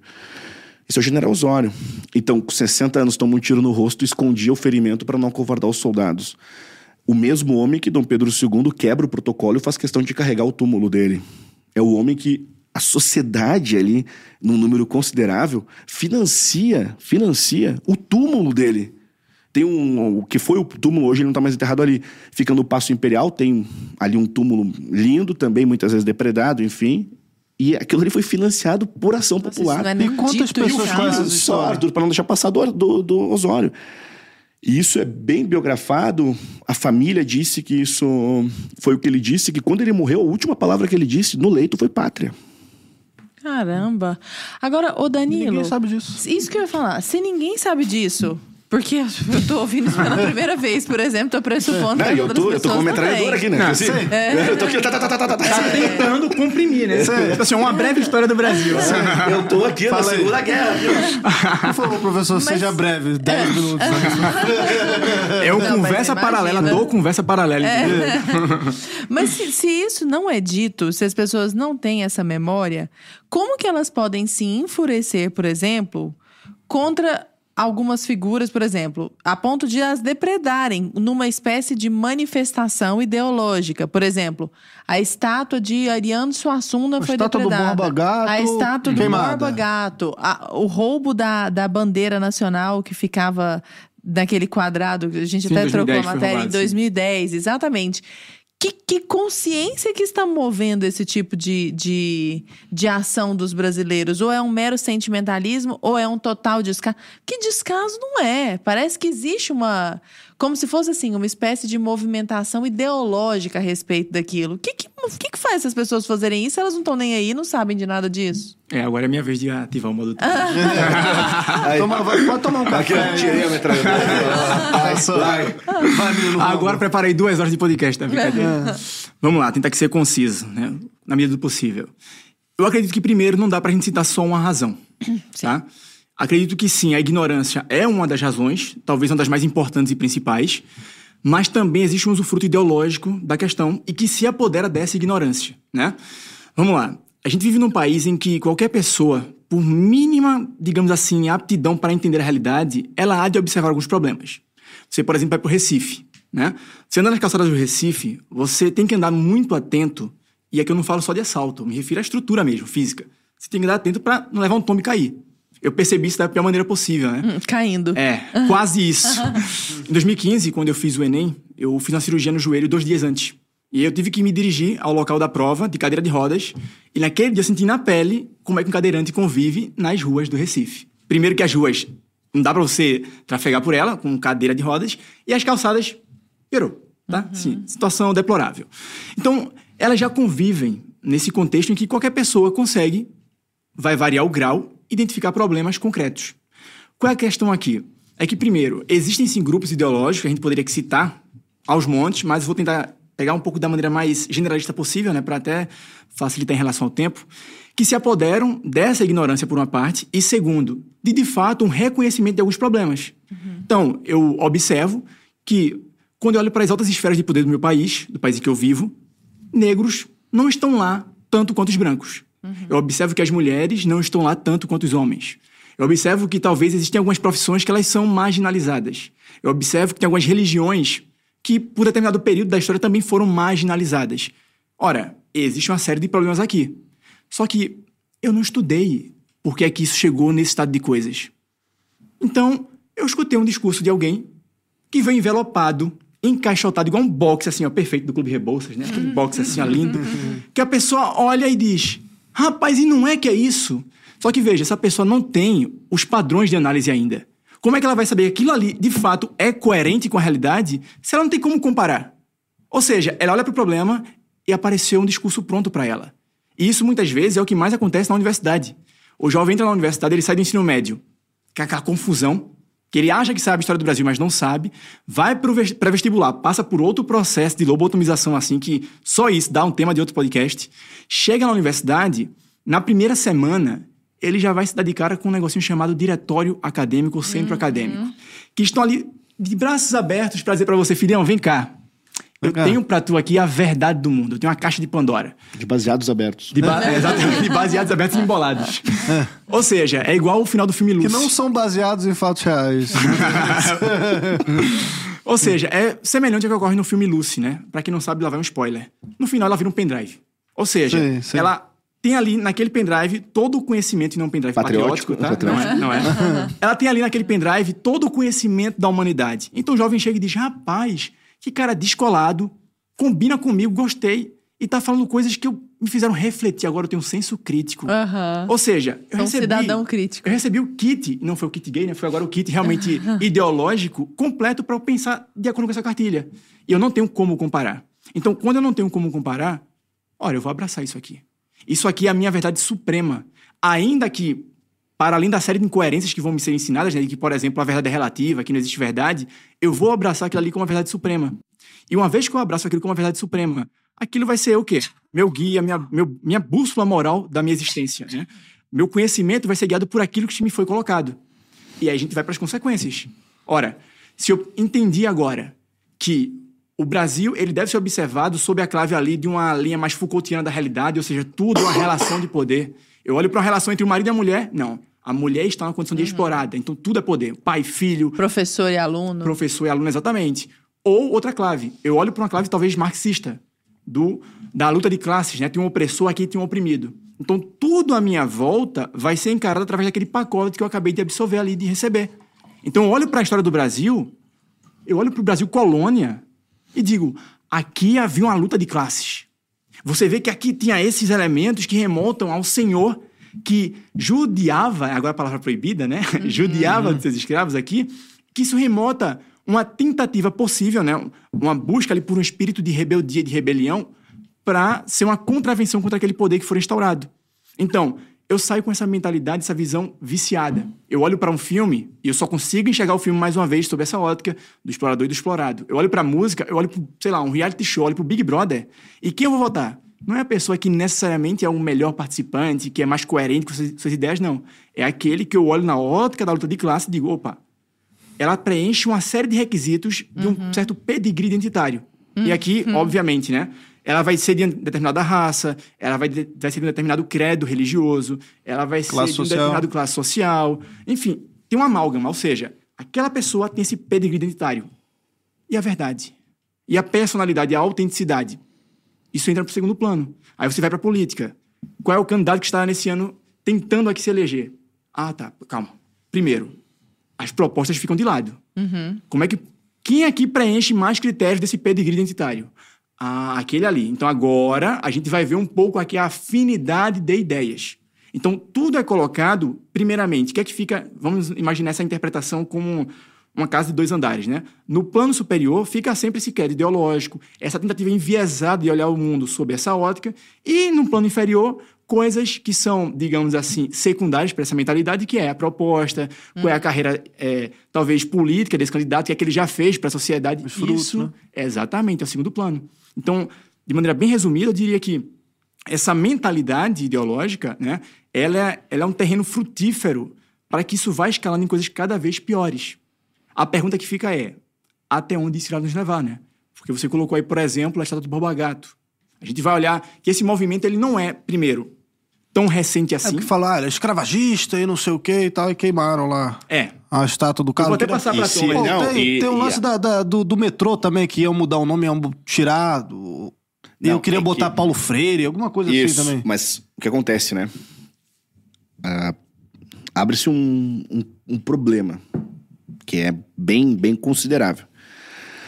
Felipe Neto, que é um sociólogo brasileiro bastante conhecido. Nossa, ele é muitas Enfim, profissões. Enfim, Pelos seus enfim, vídeos de Minecraft. Nosso tudólogo. Enfim, tudólogo. Tudólogo. é tudólogo. Então, ele Um polímata. Ele disse certa vez ali, a fogo nos racistas, né? A par- Incentivando e tal essa situação do Borba Gato. O que acontece? Pensemos assim: escravidão no Brasil. Três séculos. Arredondamos. Dentro desses três séculos, eu tenho, inclusive, escravos que tiveram escravos, ainda que escravos. É uma complexidade. Papo zumbi também, né? Mas Carlos Gomes também teve escravo doméstico, ou seja, Não é pelo fato de Zumbi dos Palmares ter tido escravo que ele necessariamente é um símbolo inválido. Sim. Ele só entra na complexidade do tema. Assim como Carlos Gomes ter tido escravo doméstico e depois ter se consagrado como um abolicionista. O Barão de Guaraciaba também, né? Um dos homens talvez mais ricos do Império Brasileiro, banqueiro, dono de muitas propriedades, grande fazendeiro, liderava em muitos requisitos assim o mercado agrário no Brasil. Era negro e tinha aproximadamente mil escravos. Aí José do Patrocínio, abolicionista, também teve escravos em um certo momento da vida. Então, o- a questão é assim: a história da escravidão no Brasil é uma história complexa. Fomos sim, fomos sim, o que é uma mancha histórica. O país que mais importou vidas humanas, tínhamos um tráfico interno que era tão terrível quanto esse tráfico externo. Tínhamos, de fato, os escravos tigres carregando os dejetos e despejando na Baía de Guanabara. Ou seja, a escravidão, de fato, era um drama. O Cais do Valongo, tudo isso. Nada se invalida. Mas também tínhamos, por exemplo, em médias, certos lugares que, por exemplo, 40, 50, 60% dos alforriados compravam escravos. Nós tínhamos, por exemplo, escravos com rendimentos em tal nível que eram capazes, inclusive, de emprestar dinheiro para o seu senhor. Ou seja, de fato é uma história muito complexa, cheia de, especificidades, enfim. Certo. Aí eu vou entrar no argumento do tudólogo, né? então, partindo da ideia do fogo nos, nos racistas, fogo em quem teve alguma associação com a história da escravidão, então eu começo aqui a complexificar. Eu vou botar fogo no túmulo de Carlos Gomes, por exemplo. Ou a igreja, que é a igreja do Pátio do Colégio, que é o marco fundacional de São Paulo, que foi fundada pelo padre Manuel Nóbrega e por São José de Anchieta. O padre Manuel Nóbrega pede a Tomé de Souza, primeiro governador geral do Brasil, negros da Guiné. E ele pede porque nós estamos falando de um contexto que é um contexto pós-cruzadas, tem toda uma questão ainda de especificidade que é religiosa. Ou seja, não é a assimilação da mão de obra escrava pura e simples, como, por exemplo, no século XIX nós vamos encontrar, ou em outros momentos. Não, tem uma outra especificidade que é a especificidade religiosa. Bem, ele pediu, então, negros da Guiné. Então, ali nós temos, na fundação do pátio do colégio, também uma presença escrava. E temos. Então, se eu for começar a colocar fogo em tudo que se relaciona com a história da escravidão, olha, pouca coisa vai sobrar.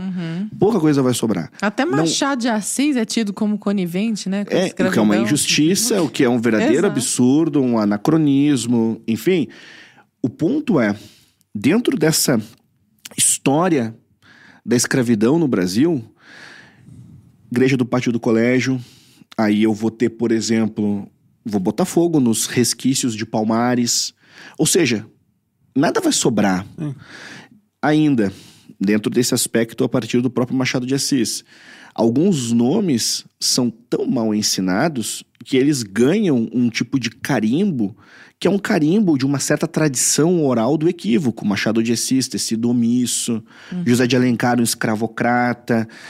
E você começa a complexificar isso em tal nível que biografias como de um André Rebouças, que dá nome inclusive ao nosso clube, passa a ser ignorada. O mesmo André Rebouças, que no Brasil era conselheiro de Pedro II, assim como o pai foi, e que foi para os Estados Unidos, e lá ele não era bem recebido em vários hotéis. E ele relata isso nos seus diários. Fui, não pude ficar nesse hotel, não pude ficar naquele.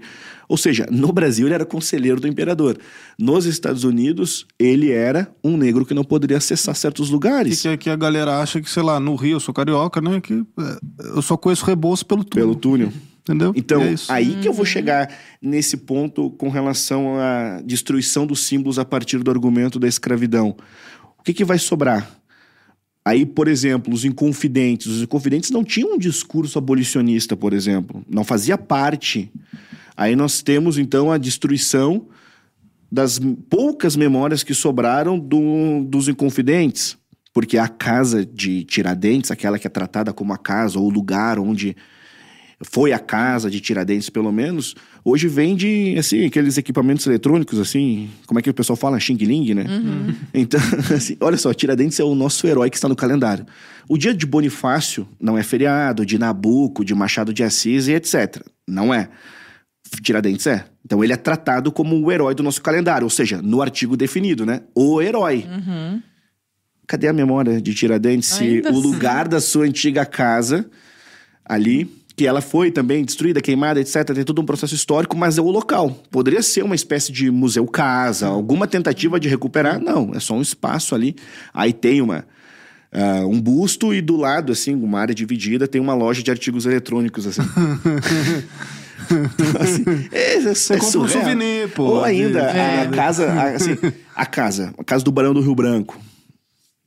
Aí, olha Você só. faz muito esse trabalho, né, Thomas? Você vai no lugar. Fala, fala algumas dessas eu casas, quero desse eu lugar. quero- Vamos discorrer um pouco Não, disso. eu- eu Só quero- pra galera ter noção, a galera de casa. Não, Tá. assim, Casa do Barão do Rio Branco.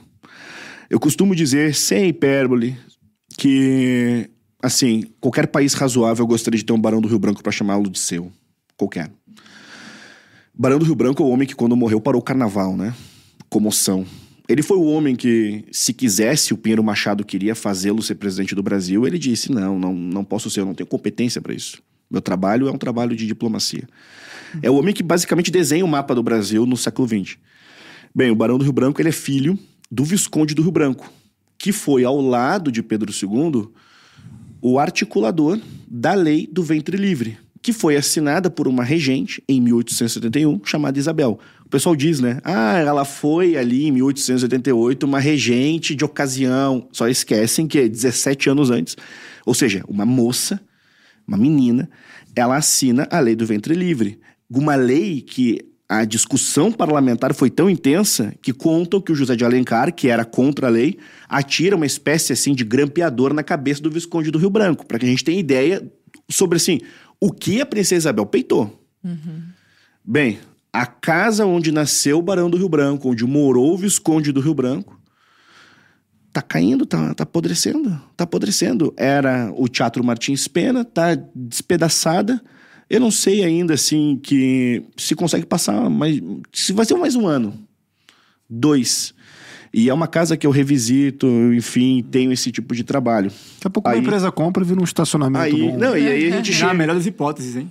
É. E o estacionamento ainda tá no lucro. E aí a gente chega nessa situação, assim, ah, fogo nos escravocratas. Aí você tem um abolicionista que não tem a memória preservada, que é no caso o Visconde do Rio Branco, ou a própria casa do Joaquim Nabuco, no Recife, onde ele nasceu, que pela a última vez que eu fui no Recife, em 2018, era uma espécie de, de loja de eletrônicos. Ou seja, Tom, mas isso é uma coisa que eu vejo sempre, eu te acompanho nas redes sociais. Você sempre vai nos lugares e mostra, você faz excursões presenciais com seus alunos. Mas a gente está aqui já há uma hora falando desses problemas, né? Você está comentando, exemplificando todas essas situações, essas casas, estúmulos e tal. E a gente só fica falando, e é possível fazer alguma coisa. Eu sei que você fez na questão de Machado, né? Mas o, o que, que a gente pode então fazer? Se é que entra aquele argumento de, ah, é o Estado tem que ver isso, então, fomentar alta cultura, já que, sei lá, a iniciativa privada está cagando pra isso, sei lá, tipo, não tem uma demanda. Porque, pô, se não for o Estado, quem que vai, sei lá, é, patrocinar o balé é, Bolshoi, ou a orquestra filarmônica, essas coisas que, tipo, a galera tá querendo ouvir a Anitta e etc, entendeu? Se já se degradou a um ponto que a galera não vê mais representação simbólica, nacional, etc, o que, que precisa ser feito? Sabe? E Thomas respondeu, eu vou só levantar mais um contexto. Joga levantar aí. a bola para ele dar. Boa. Você olha, por exemplo, quando houve a, o incêndio né, na Catedral de Notre Dame, em Paris. Né? Nas horas seguintes ao incêndio, centenas de milionários e bilionários se levantaram, fizeram doações estratosféricas para o quê? Para que fosse restaurada a catedral, certo? Então ela tem um valor simbólico, financeiro, afetivo e por aí vai, não só para os franceses, para Paris, como para qualquer viajante, qualquer conhecedor de cultura do mundo. Quando o Museu Nacional ele é incendiado, e aí eu não vou entrar nem não vou nem entrar no mérito do desleixo estatal e de gestão que havia no, no museu, tá? Eu me refiro aqui agora à questão da iniciativa privada. Quantos empresários tiraram do seu bolso um real para financiar uma restauração? E aí a gente pode enxergar isso por pelo menos dois primas, prismas, né? Primeiro, demonizando o empresário. Eu acho que é o caminho mais fácil. Tanto dinheiro, porque não ajuda, é o caminho mais fácil.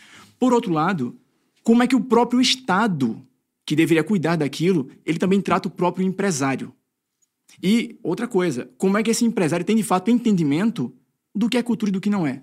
Do que deve ou não deve ser restaurado? Porque muitas vezes a gente faz uma falsa ou tenta encontrar algum viés de confirmação para dizer que o pobre tem uma desculpa para ser ignorante. Uhum. Só que é uma pessoa que está montada em dinheiro, que já percebeu que ela não precisa mais de um real para sobreviver, que ela não sabe o que é pagar uma conta de luz, que ela não se preocupa com boleto, essa pessoa também não tem formação cultural adequada. Então, diante desse contexto aqui, em que o Estado ele tem o seu lado de, de descaso, né? Por outro lado, a nossa elite financeira também não se importa tanto com a nossa cultura, o que fazer, né? Uhum, uhum. Brasil acabou. assim. Fuja para as colinas. Acabou o podcast, pessoal. assim. Mas acabou. Então, o que acontece? Pensar assim, Museu Nacional. Em 2017, estávamos eu, Lucas Ferrugem e o Felipe Valerim. Os dois tentando filmar ali o museu e eu disse isso para eles. Não sei se eles se lembram, mas eu disse: aproveitem porque isso aqui vai deixar de existir. Isso aqui ainda vai pegar fogo. Eu espero estar errado. Pegou fogo, um ano e meio depois. Que loucura, né? Porque eu já visitava o museu, observava, era fiação, problemas assim. Eu não sou técnico. Ou seja, até um leigo conseguia perceber isto aqui não é adequado. Simples. Dois, qualquer leigo com curso do ProErd já percebeu, isso aqui é uma droga, isso aqui tá uma droga. Então, assim, nessa situação eu dizia, olha, vai pegar fogo. Da mesma forma, o nosso histórico Itamaraty, que é o local onde, inclusive, o Barão do Rio Branco faleceu. Digitem. Gabinete de Trabalho do Barão do Rio Branco. Ali as fronteiras brasileiras foram definidas e nós vamos enxergar o volume de mapas, documentos e ele ali sentado. Ele morreu naquela mesa. Ele morreu naquele lugar. Então, vai pegar fogo. Espero estar errado, evidentemente. Não estou torcendo para ter razão, muito pelo contrário. Mas, assim, a última vez que eu fui, de, é, entristece, assim, até o sujeito sem a devida formação, que pode chegar ali e achar só bonito. Ele vai falar, não, isso aqui vai pegar fogo, isso aqui é uma tristeza. Ponto. Então, negligência é constante. Eu já encontrei, por exemplo, agora aconteceu o túmulo da Nara Leão, para não falar só que estamos falando de figuras uhum. do século XIX. Não, não, não. Nara Leão foi agora, foi roubado. Uhum. Foi roubado. Foi roubado, roubaram ali. O do Monteiro Lobato, ou aqui, aqui no, em São Paulo, no cemitério da Consolação, presidente Washington Luiz, não tem nada. Você não consegue achar o túmulo do presidente Washington Luiz, a não ser que você tenha de fato um guia, alguém que sabe dizer aqui é Washington Luiz. Não tem referência. O túmulo do Campos Salles, roubado. Ou seja, nós não estamos falando do túmulo assim de mais um Silva. Nós estamos falando do túmulo assim de dois ex-presidentes. Somos um país que no ano do bicentenário 2022, o Museu do Ipiranga basicamente passou o ano inteiro fechado. E numa disputa entre governo do estado versus governo federal. Era uma discussão Dória de um lado, Bolsonaro de outro. No ano do bicentenário, panteão dos Andradas, onde estão enterrados o Martim Francisco, o Antônio Carlos, José Bonifácio, no ano do bicentenário estava fechado.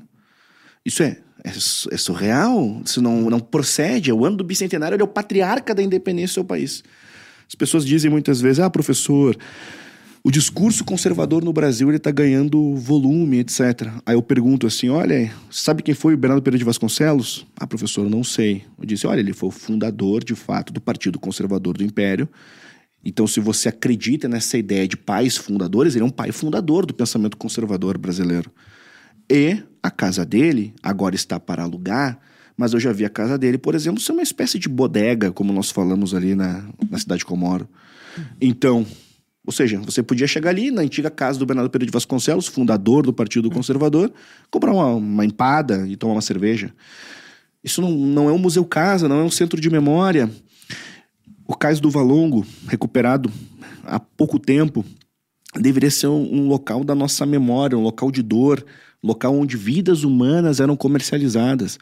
E isto deveria colocar um homem como Machado de Assis num degrau ainda maior, porque Aqui a ladeira do Livramento e aqui está o Cais do Valongo. Machado, menininho, como o Bruno Tolentino falava, né, o mulatinho do Morro do Livramento, ele menininho, ele automaticamente descia e encontrava aquele cenário hostil do Cais do Valongo. E nós estamos falando de um homem negro, menino, que enxergava o quê? Homens negros sendo vendidos. E este homem sai deste lugar Sim. e funda a Academia Brasileira de Letras, por exemplo. Então, e que atualmente se omite para conseguir defender minimamente a nossa língua, que também é um outro tipo de trabalho que Sim. eu fico fazendo. Enfim, nesse cenário, e que não cuidou sequer do próprio túmulo dele, precisou de fato de uma ação deste que vos fala. Então, assim, peraí, temos um problema. Bem, o caso do Valongo não é centro de memória. Eu já encontrei preservativo ali. Então. E o que fazer, professor? Olha, eu, assim, de verdade. Precisamos de mais Thomas Julianos que, que peguem e. Acho, tipo... Eu acho realmente que já acabou. Eu acho. E assim, eu não quero ter razão, evidentemente. Eu acredito muito naquela máxima do Hemingway, né? Ou seja, mais do que a guerra, vale quem está com você na trincheira, caia lutando caia lutando. Faça o que você pode, não fique omisso, não banalize o mal. Nós vivemos um tempo de banalização das coisas, é banalização da linguagem, dos símbolos, das discussões, do outro, banalização da vida, tudo muito banalizado. A partir do fato de que eu vivo diante dessa banalização, eu não quero ser mais um que banaliza. Então, eu não tenho uma ideia, digamos assim, ó, como pode ser solucionado tal drama. Tu faz eu o teu tenho, no teu, de fato entendimento célula. que assim, ó, eu faço o que eu posso, tentando ao máximo ser um professor que tenta fomentar essa consciência, essa percepção nos meus alunos, esse tipo de sentimento, porque eu vivo a história do Brasil, eu sinto a história do Brasil, me comove saber que Machado de Assis menino descia e enxergava aquele ambiente. Aí tem ali uma, é só hoje, só uma fachada de onde possivelmente Machado de Assis tenha morado, no Morro do Livramento. Não, é um espaço de memória. A, o sobrado que ele morou e ele escreveu a mão e a luva, na, fica na Lapa, ali tem só uma placa que morou Machado de Assis. Não tem o Museu Casa, nós somos um país que temos Machado de Assis tratado, repito, né, como o nosso principal romancista, e não temos o Museu Casa. Então, é um tipo de problema absurdo. Aí vamos pensar assim: acesso a documentos, materiais. Nós temos uma das principais bibliotecas do mundo, a Biblioteca Nacional. Temos um acervo digital impressionante, ou seja, existem os recursos para que as pessoas possam se apropriar do país. Muitas vezes o que falta é essa conexão do professor, de dizer: olha, isso aqui é nosso, se aproprie. E é o que eu fico tentando fazer. Mas fica muito difícil, muito difícil ter uma esperança nesse aspecto quando os processos eles se somam. Há um ano, nós estávamos comemorando 200 anos. E é impressionante que no Sesc Centenário, 150 anos, portanto, as comemorações foram muito maiores, do centenário muito maiores do que, por exemplo, no bicentenário. Nós estamos, inclusive, regredindo na forma de olhar os nossos símbolos, pensar sobre esse processo de enraizamento. Então, eu acredito de fato que o enraizamento dá o pertencimento, dá o nosso sentido de lugar, faz com que nós, de fato, possamos enxergar essa boa atemporalidade. Eu costumo dizer, uma das belezas de uma biblioteca é você em vez de entrar numa conversa banal, você pode tomar um café com Shakespeare, bem tranquilo. Ou seja, a sua companhia no café pode ser Shakespeare, pode ser Machado de Assis, pode ser o Drummond, enfim. Convive com pessoas ruins, muitas vezes, quem quer. Eu costumo dizer isso para os meus alunos. Uhum. Bem, então nesse cenário, acredita em alguma alternativa? Acredito no bom trabalho. Eu acredito em conversas, em perspectivas e tendo que lidar de fato com um ambiente hostil, porque, para fechar isso aqui, quando lançamos a Última Cruzada, eu dizia: seremos acusados de revisionistas. E quem diz que a Última Cruzada é revisionista não sabe o que, que significa história, historiografia, porque historiografia sempre ela é revisionista, está na natureza dela, está na gênese. Ou seja, um historiador analisa a perspectiva do outro, com um adicional de novos documentos, etc. Ele vai fazer um trabalho novo, é normal. A história tem, de fato, essa continuidade, esse processo de revisão. Gilberto Freire revisitava e, ao mesmo tempo, fazia um trabalho de, de revisão, portanto, em cima de perspectivas antigas, como a do próprio Capistrão de Abreu. Uhum. Ou seja, a história sempre ela é revisionista. Então, eu acredito, sim, no trabalho de boas revisões, esse país tentando uh, ter pessoas que convoquem ao olhar-se que essa perspectiva seja, seja de fato ilustrada no tom dramático como de fato ela é. Uhum. Somos um país que temos um defensor de regimes totalitários como nosso símbolo enquanto patrono da educação. Isso precisa ser colocado sempre em perspectiva. Paulo Freire, né? Paulo Freire. Não temos Você escreveu dois livros a respeito. dois livros. Temos, então, uma série de, de situações. É um país, de fato, nesse aspecto dramático. Acredito em solução? Não acredito. Mas eu acredito na trincheira, acredito nesse espaço. De fato, assim, ó. De fato. Pois é, Danilo, vendo o sucesso maciço que foi de A Última Cruzada, a série Brasil, porque fez muita gente assistiu, né? E eu não E conhecer a história do próprio país. né? conhecer a história do próprio país e assim a reação foi linda, né? É, vendo ações como essa do Thomas de recuperação do, do do como é que é o nome gente do negócio? do túmulo de Machado de Assis, vendo o clube Rebouças de vocês, vendo os alunos de vocês mesmos, tem um fiozinho de esperança ou você acha assim, não, eu só vou cair lutando, mas vai cair mesmo? Eu acho, eu acho que você tem um pouco de É. esperança. Você não tava nessa trincheira lutando. A gente Ele é um Gente. policial bom, sou policial bom.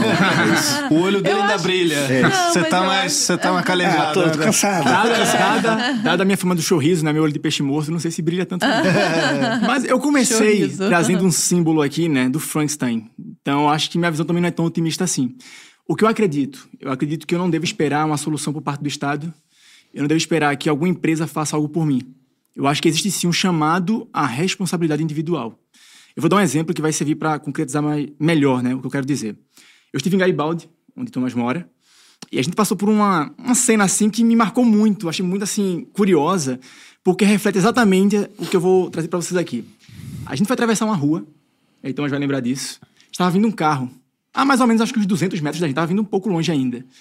E eu atravessei a rua correndo. Por quê? Porque em Recife, eu fui Eu treinado. estava caminhando É. ele saiu correndo. É, eu vou, é, eu vou chegar lá. Exato, eu vou chegar lá. E aí o que acontece, né? Só um parênteses. Em Recife, fui Eu um treinado. susto, tá só? Desculpa, eu um susto, eles saiu correndo. é, do nada. do nada. aqui? Do nada. Se conseguirem colocar na, sei lá, se for vir a edição depois, ou se não, pessoal pesquise aí. Barro Macaxeira, tá? BR-101. Procurem por esse ônibus. Vejam como é a realidade do universitário que tem que ir para o UFPE pegando esse ônibus. Vocês vão ver que as pessoas elas entram pela janela.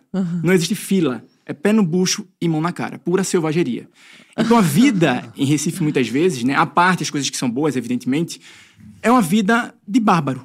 É uma vida, de fato, incivilizada. Então, voltando para a cena aqui agora, né? Fatídica. Quando eu atravessei a rua e que eu corri, Thomas veio andando. Não, vou lembrar exatamente o que ele falou, mas assim, tipo... Por quê? por quê? E aí eu disse, olha... Olha o que eu, enfrento, eu enfrentava, no caso, na época da faculdade, né? Em Recife. Eu fui treinado a andar ultra ligeiro, assim, ó. Tem um rápido, ultra rápido. Entendeu? Sem olhar pra nada. Igual assim um cavalo com as rédeas e pronto, ó. Só na missão, entendeu? Fui treinado a, muitas vezes, olhar pra uma fila de ônibus, furar a fila, brigar, dar cotovelada, pra tentar ir em pé. Sem segurar em nada. Só aqui, ó, o ônibus lotado. Entendeu? Então fui forjado muitas vezes num ambiente completamente bárbaro. Então, pra mim, viver num Brasil paralelo, né, é algo, era algo até então muito distante.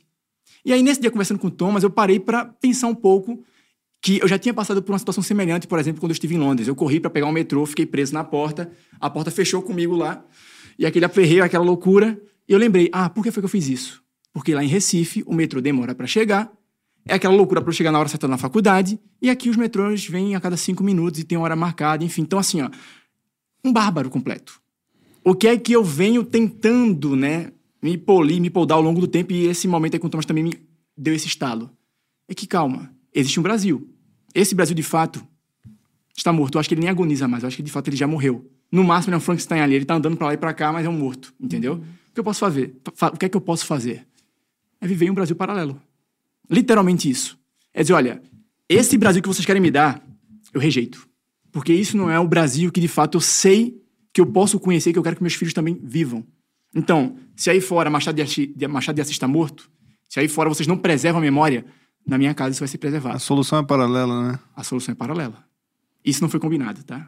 De fato, eu acredito nessas Só iniciativas... foi oportuno. É, de É, fato, não, eu acredito nessas Mas tanto iniciativas. vocês acreditam que vocês encabeçam essas, essas alternativas paralelas. Vocês não é da boca para fora. Vocês já estão fazendo isso. É, o Clube próprios Rebouças, cursos, por exemplo, exato. é um exemplo disso, né?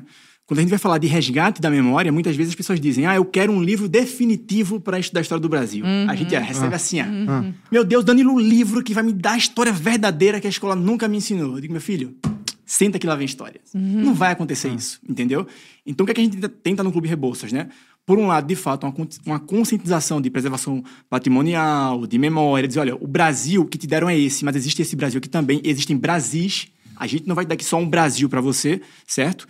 Por outro lado, a gente tenta fazer esse resgate, de fato, de bibliografias que muitas vezes as pessoas dizem: Ah, mas eu não tive acesso a livro, o meu professor ensinou isso, meu professor me doutrinou. Então, filho, você agora tem a oportunidade de estudar através de uma curadoria especializada, de gente que dedica a sua vida e se importa com isso. Sim. Não é só algo mercado Mas tem que querer também, né, Danilo? que Porque querer. eu me lembro uma vez você comentando é, que até para você se apropriar daquilo e poder falar, né? Você tava lendo não sei quantos milhares de carros de alforria. Como é que é um pouco dessa história aí? Que você, pô, você é um estudioso de, de Brasil, né? Principalmente daquele, desse período da escravidão que você gosta muito ali da- do, do, do Império, etc e tudo. Como é que era? Como é que foi, então, essa experiência? Eu, Eu- lembro você, você falando disso, eu lembro não sei li- quantos milhares de carros de Eu li mais de 11 mil páginas de jornais brasileiros dos dias 12, 13, 14 e 15 de maio de 1888. E eu fiz uma catalogação nesse sentido, né? quero escrever sobre tudo que eu li, tudo que eu extraí, que é como a imprensa brasileira, a partir das páginas que eu analisei, repercutiu a abolição.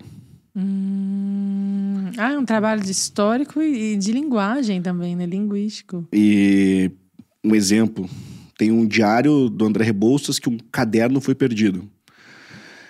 E aí depois, graças ao Sérgio Buarque de Holanda, esse caderno foi, foi encontrado, enfim, e aí ele foi transcrito. Eu considerei que aquela transcrição tinha um problema, tinha alguns problemas.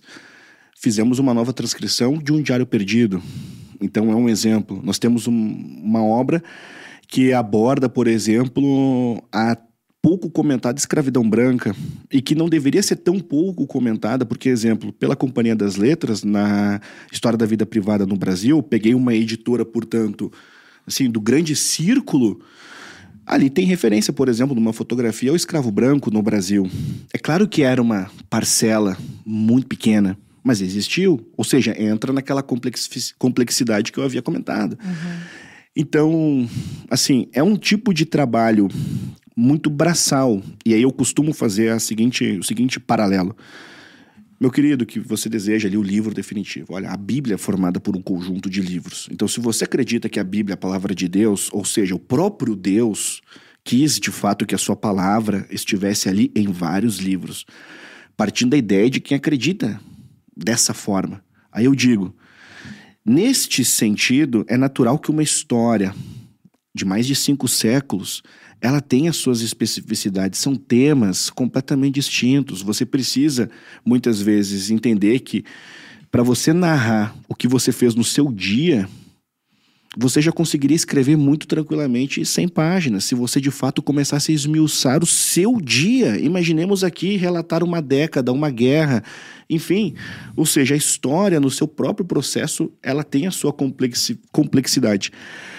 Então, Arthur, é um processo muito braçal, heurístico, achar documentos, fazer esse trabalho de transcrição, fazer um tipo de transcrição, assim, de manuscrito. É um trabalho, assim, eu- nossa. Thomas falou agora, né, desse exemplo dos 10 anos, eu desenvolvi uma pesquisa justamente com esse escopo temporal de 10 anos, e poderia ser, por exemplo, da história do Brasil, poderia ser da história de Pernambuco, mas na verdade foi sobre a história da Assembleia Legislativa de Pernambuco no século XIX. Fiz uma pesquisa entre os anos 1870 e 79, li aproximadamente ali mil petições. Qual era a tese que eu queria provar? Que havia participação popular na Assembleia Legislativa do Estado de Pernambuco naquela época. Porque qual era a tese hegemônica até então? De que só a elite que tinha a possibilidade de trazer alguma reivindicação à Assembleia para ser discutida e ter a sua petição né, ouvida, enfim, absolvida pela Assembleia. Então, nesse exemplo aqui, veja, eu não estudei um país, eu não estudei um Estado, eu não estudei instituição. Eu estudei um escopo de 10 anos, analisei aí umas mil petições, cada uma tinha em média de pelo menos 5 páginas a 10, 15, 20 páginas, então eu me perdi quantas páginas eu li. Tinha dias que eu saía tonto da, da Assembleia, da Alep, porque você está imerso naquele documento primeiro, né? Tem que colocar uma luva, tem que colocar uma máscara. Tocou errado no documento, ele pode rasgar, tá muito sensível, o dedo sai todo amarelo, enfim, espirro para tudo que é lado. Então, você está imerso naqueles documentos ali e as perguntas vão surgindo. Só que para tu responder aquelas perguntas, tu tem que procurar, né? Como dizia o Bernard Chatres, se apoiar em ombros de gigantes. Uhum. E aí você vai pra, agora para a parte investigativa nos livros. E aí, para tu responder uma pergunta em 5, 10, 15, 20 páginas, tu tem que ler 50, 80, 100 livros, mais 20 mil páginas de petições para tentar chegar numa resposta que é sim ou não e fundamentá-la. Aí a pessoa vem dizer pra gente, né? Procurar. Não, mas a pessoa pode ser aluna de vocês Aí, também. Aquela... Ela já vai. E, ah, e, tem a máxima do, do Borges, né? Para você ler um livro, precisa ler muitos livros. Então é um processo de, de estudo. E assim, ao mesmo tempo que a internet ajuda, ela também, dependendo do caso, ela simplifica muito. Eu tenho um grande amigo, que é o Padre Kleber, que ele sempre disse assim, né? No Brasil, você não precisa seguir a repetição daquela daquela máxima, né? Que em terra de cego, quem tem um olho é rei. No Brasil, basta você dizer que tem um olho. Então você não precisa nem tê-lo. Bem, então muitas vezes há uma simplificação. É tempo da caixinha do Instagram, é tempo do Twitter, e tem de fato complexidades que você não consegue colocar nesse tipo de síntese. Você tem que num story responder, resumir, sei Mas lá, eu entendi a pergunta lá, eu entendi e... isso. Uhum. Porque assim, óbvio que, por exemplo, vamos pensar o cidadão comum brasileiro, né? Trabalha de 5 da manhã até 8 da noite em casa cansado. Tem que família, a pessoa quer, quer dar desligar o cérebro, dar atenção pro filho, pra esposa, enfim. Isso fora quem estuda, mas estuda coisas da própria profissão, né? Exato. Então, assim, nesse caso, eu acredito que vale muito mais a pessoa não idealizar um estudo de história. Ela diz, olha, o meu estudo possível é esse. Eu vou me apoiar nos ombros desses gigantes aqui, de pessoas que dedicaram. Não vou me arrogar como especialista, porque eu não sou. Sou estudioso, sou um brasileiro, quero conhecer a história do meu país, quero me sentir pertencente a ele. Tudo bem. Eu acho que o nosso ponto mais de crítica Isso, é quando a pessoa e... ela quer se usar de algum argumento para dizer, olha, eu sou especialista nisso porque eu li um livro. Aí... Não, e tem, e tem um, um, ponto que assim, a pessoa acompanhando aqui um exemplo a nossa conversa. Poxa, eu gostei do General Osório. Simples, a pessoa pode ler uma boa biografia sobre ele. Exemplo, Dora Chioto escreveu uma maravilhosa, fácil de ser encontrada, no site da Amazon você encontra. Ou seja, a pessoa muitas vezes, ela, que é o ponto do Danilo, ela não precisa idealizar ou seja, eu preciso ler tudo sobre o general Osório. Se ele te interessou e você tem uma rotina apertada, trabalho, circunstâncias, leia uma biografia do general Osório. Ou seja, é um tipo de caminho. O que acontece também. Vai te dar um panorama muito melhor claro, do que. Sim. Porque existe uma diferença também do, do tipo de, de relação que você tem com esse discurso. Então, exemplo, a Lara, eu duvido que ela fique ali corrigindo automaticamente tudo que ela vai ler. Não é isso. Hum. Não é uma postura professoral, intransigente. Da mesma forma, eu não vou ficar ali, por exemplo, censurando um pai de família que lê sobre a história brasileira como ele consegue. Acompanha uma última cruzada, pega uma indicação de um livro. Não se trata disso. Agora, quando a Lara vai ler um livro que aborda a linguagem, a conversa já vai mudar de setor. Uhum. Quando eu for, for, parar e vou analisar uma biografia sobre o personagem histórico que eu tenho algum conhecimento, eu vou parar e vou. Opa, mudamos a conversa aqui. Então, eu gosto de fazer uma analogia que assim. A história, ela é muito democrática no campo do acesso. Ela é como o futebol. Você pode jogar sua pelada ali tranquilamente, uma vez por semana. Não há problema. Você não acha que é o Cristiano Ronaldo, você não acha que é o Messi. Você não é um jogador profissional. Agora, se você quer jogar na Premier League, aí a conversa vai mudar de patamar. Aí a gente precisa, de fato, colocar as coisas em outras perspectivas. É, ou seja, as pessoas têm que saber seu lugar, hum, né? Basicamente A parte isso. que cabe no seu latifúndio. Ali, é... Eu tenho uma pergunta aqui, e a gente já se encaminhando também para o nosso final, é, e voltando pelaquela questão da destruição dos símbolos nacionais, né? Que a gente começou nesse podcast aqui, que é se isso e essa percepção das pessoas, né, de, da ausência dos símbolos nacionais e tal, se isso é, pode facilitar numa implementação, numa ditadura, assim, né? A gente teve recentemente, por exemplo, na, na Venezuela, né? Lá é uma ditadura, e lá as pessoas vivem normalmente, né? Então, tipo, lá na bolha de Caracas tem uma loja da Ferrari, por exemplo, né? Como a gente sabe, como a gente pode saber, né? Claro, e aí Vai ser difícil resumir essa resposta. O Tommy já está ali. TikTok Tom, agora. Eu tenho TikTok. 3 minutos para você. É eu, eu, gostaria de 72 horas. e aí eu. É, é, como saber se a gente está vivendo numa ditadura? Quando, quando é uma ditadura? Né? Se ditadura é ter tanque na rua, no meio da rua, né? igual a gente muitas vezes imagina. Se essa destruição dos símbolos, né, é, é mais fácil, através dessa corrupção simbólica, a gente cair em, em questões, em regimes autoritários. Vamos lá. O que você conseguir fazer um amálgama disso Vamos aí, lá. vamos... Deodoro da Fonseca, primeiro presidente do Brasil, foi um ditador. Perseguiu adversários, censurou, enfim. Aí temos a Constituição de 1891. Então, com o golpe de 1889 até a Constituição de 1891, ele era o presidente provisório. Com a Constituição, ele é o presidente. Aí ele sofre um golpe. O vice, Floriano Peixoto, assume, articulado, derrubam Deodoro, que pediu para ser enterrado, inclusive, sem farda militar. É um símbolo muito forte. Bem, Floriano Peixoto assume. O que acontece? Segundo a Constituição, o vice só poderia assumir se o presidente, então, tivesse preenchido pelo menos metade do mandato. Deodoro não preencheu. Então, Floriano assume e nós temos um golpe constitucional. Então, a nossa primeira Constituição, ela já tem um pecado original. Bem, Floriano foi muito ditador. O Brasil entra em guerras civis. Exemplo, no Rio Grande do Sul tem a Federalista. 10 mil mortos. Arredondando para baixo. 10 mil mortos, uma guerra civil. Eu nem coloquei aqui contestado, canudos e outros conflitos de ordem civil.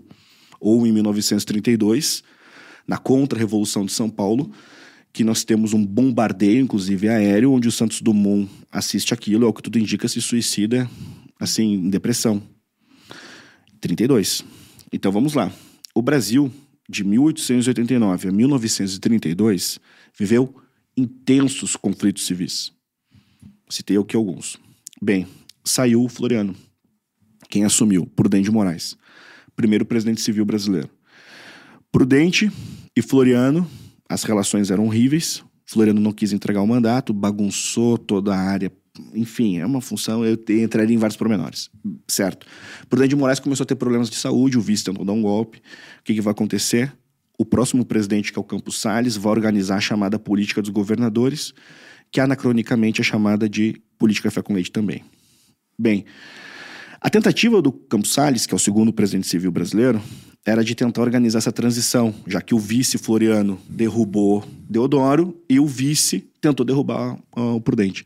Nesse contexto, o Brasil já tinha vivido, então, Canudos, por exemplo, que começa no Prudente de Moraes. Bem, Prudente de Moraes sofreu um atentado, só pra gente ter uma ideia. E o sobrenome de quem tentou matá-lo, Bispo. O Bolsonaro sofreu um atentado, Bispo. Olha. Então, o Brasil tem uma série de... de- de- assim, Pois é. A enfim, marxista, e- a história se repete. Se repete. Primeiro como farsa, depois como tragédia. E assim, aí, certo, vamos aqui, pulemos, chegamos na presidência de Hermes da Fonseca, sobrinho do Deodoro da Fonseca. Venceu o Rui Barbosa, na chamada campanha civilista, venceu o Rui Barbosa. O Hermes da Fonseca, ele volta na década de 20 tentando um golpe, que é um golpe militar, articulado com os militares dos 18 do Forte. Nesse movimento dos 18 do Forte, nós tínhamos o Eduardo Gomes, que é um dos fundadores da UDN, ou seja, uma perspectiva de anti-Getúlio, mais à direita, e o Luiz Carlos Prestes também foi um dos responsáveis ali pelo movimento dos 18 Forte, que é um símbolo né, do comunismo brasileiro. Bem, década de 20, vários processos de tentativa de golpe, aí chega um presidente, que é o Arthur Bernardes, vai governar o Brasil só em estado de sítio e organizou uma espécie de campo de concentração, mandava adversários, dentre esses adversários até comediantes, por exemplo, para o norte para trabalhar. Isso é o Brasil já na década de 20. Aí nós vamos ter 30, vem o Getúlio Vargas, aí é ditadura. O Filinto Miller chega a dizer que em determinado momento ali eram 8 mil presos, 7 mil presos. Em resumo, é uma história de ditadura. Exato, ou seja, essa tua O pergunta, Brasil é uma fundo, sucessão no de fundo, golpes, né? Ela me causa um pouco de espécie, que assim, quando é que no Brasil de fato a liberdade foi um valor? Sim. Essa, essa, digamos assim, é a, a galera chave. fica só com 64 O pessoal na fica cabeça. só com 64. Tanto é que, exemplo, aí vem o comportamento da massa. Nossa, como, como eu gostaria de a gente poder falar disso assim, 72 horas. Porque olha só. Aí não é uma hipérbole, Ah, tá? o que aconteceu? Olha, isso aqui é muito forte, porque em 45 o Getúlio saiu.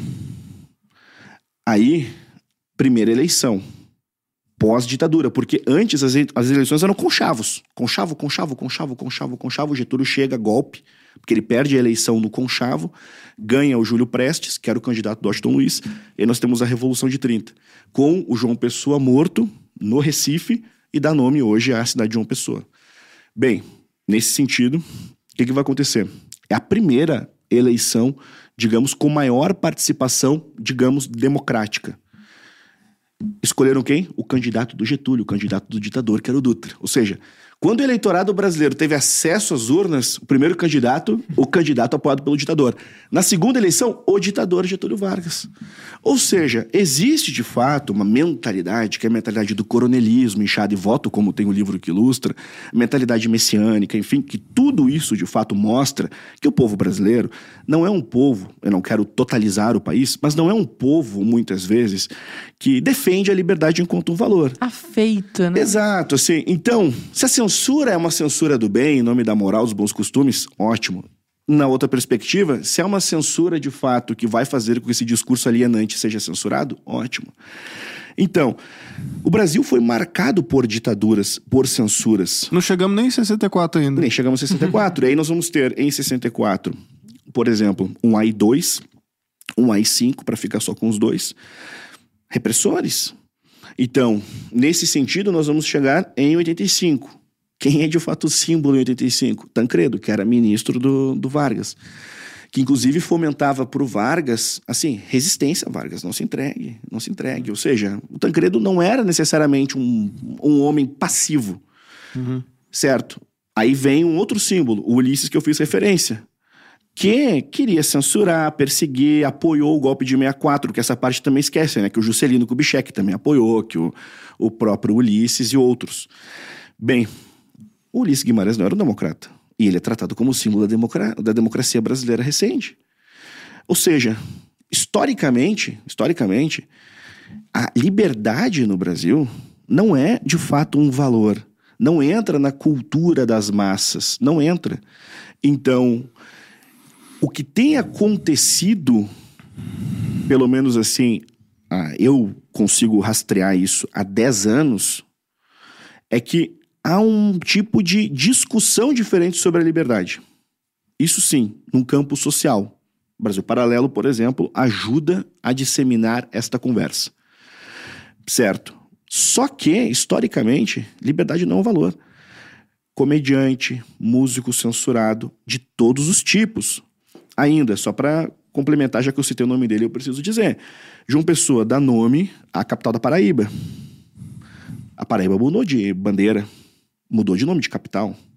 Ou seja, Florianópolis faz referência a Floriano Peixoto. Então, muitas vezes, as cidades, elas expressam até no seu nome, na sua bandeira, a partir do Estado, a bandeira municipal, a própria guerra histórica que o Brasil, de fato, ainda vive e não saiu. Então, João Camilo costumava dizer que a partir do golpe do 15 de novembro, nós abrimos uma caixa de Pandora. E quando o eleitorado brasileiro teve oportunidades de escolher entre o mais repressor e o menos repressor, tradicionalmente o mais repressor foi escolhido.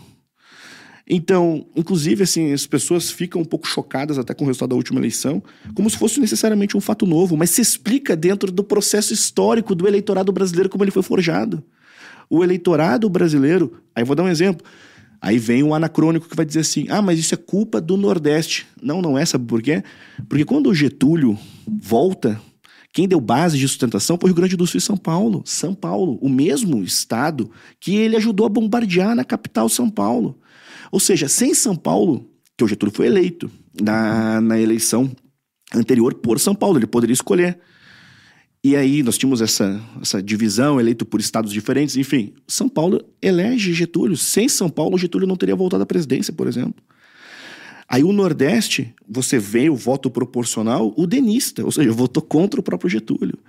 Então, na própria configuração, o que as pessoas acham que é um problema, exemplo, ah, o assistencialismo ocupado. O Epitácio Pessoa, antes de ser presidente do Brasil, ele já denunciava o assistencialismo quando ele era crítico do então ditador presidente Floriano Peixoto.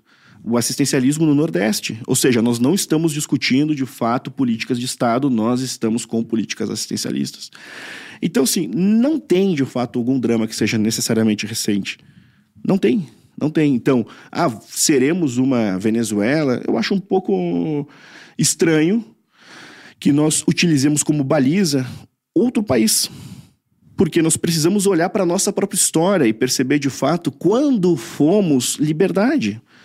E aí, por mais paradoxal que seja, no período que tínhamos escravidão, éramos mais livres. Ou seja, o Brasil é tão surreal que mesmo com escravidão, por exemplo, no Império, você tinha uma liberdade completamente distinta, inclusive de imprensa, quando jornais chegavam a pregar a decapitação de Pedro II e podiam circular, para a gente ter ideia. Ele falava um partido... que você combatia a liberdade com liberdade. Com liberdade. Né?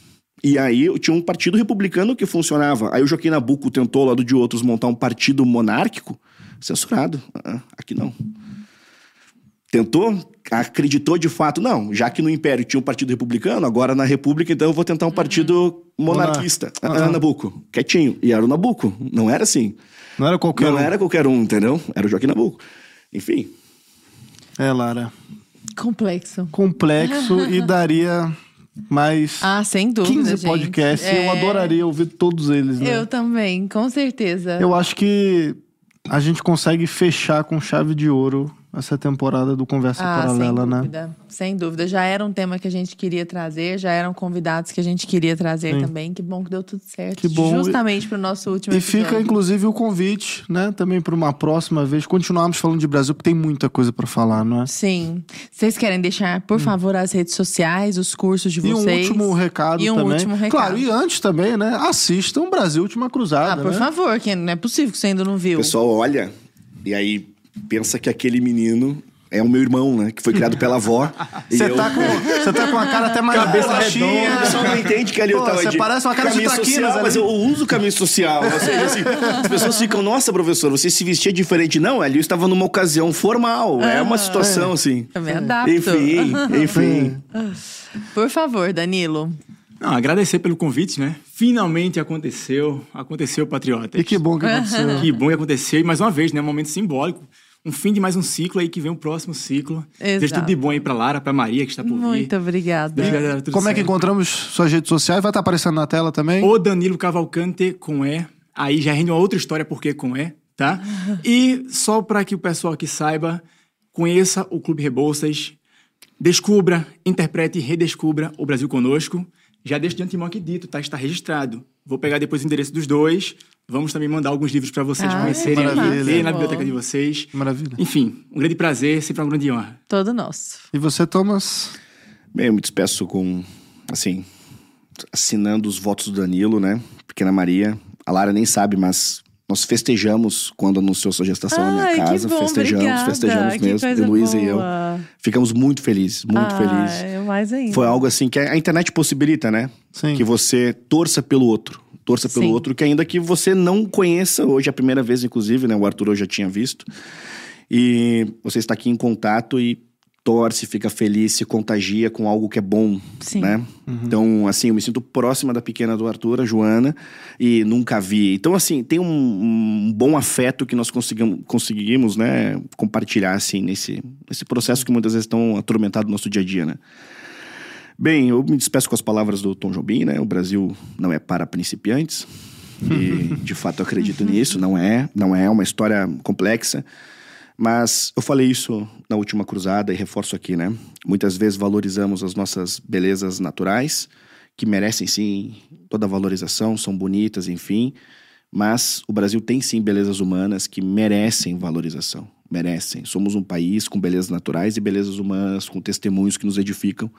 Não de homens que foram necessariamente santos e perfeitos, mas foram homens que de fato viveram a vida, lutaram contra suas circunstâncias, triunfaram dentro da existência. E é isso, eu agradeço muito. E em oração pela, pela pequena Maria, muito pela obrigada. Lara. E o seu arroba, arroba Thomas Juliano. Thomas Juliano, eu acho que é isso. Mas é Juliano. Pode, é pode parecer que assim, ah, como é que ele não sabe? Eu realmente não sei. eu, mas é isso. Mas é isso. É, mas Para um cara né? que até há pouco tempo não tinha um celular. É. Porque assim, eu mas, trabalho na internet apesar da internet. Eu não sou um sujeito que consumo. Uhum. Assim, eu não acompanho nem todos os stories da minha esposa. Assim, então, então, assim. Não, eu sei bem que você você fala, nossa, eu odeio isso aqui. Você não trouxe meus alunos, eu já tinha Você, ah, largado. professor, porque, ah, professor, porque trabalha nisso se odeia, porque eu sou pobre, pô. Ah, pessoal de casa, eu fico né, é, com saudade já de vocês. Também. Espero que vocês tenham gostado, que vocês curtam, compartilhem, né, levem essa palavra adiante e assinem a Brasil Paralelo, porque só com a assinatura de vocês isso aqui está acontecendo e a gente pode trazer mais pessoas e mais conversas aqui, não é, Lara? Meus queridos, muito obrigada por acompanharem essa nossa temporada, que foi selecionada a dedo. Escolhemos Olha, eu e cada você, né, Lara? Cada pessoa, cada Cada tema. convidado, cada tema. E muito feliz de encerrarmos dessa forma. Obrigada por nos acompanhar aqui. Um beijo pra vocês.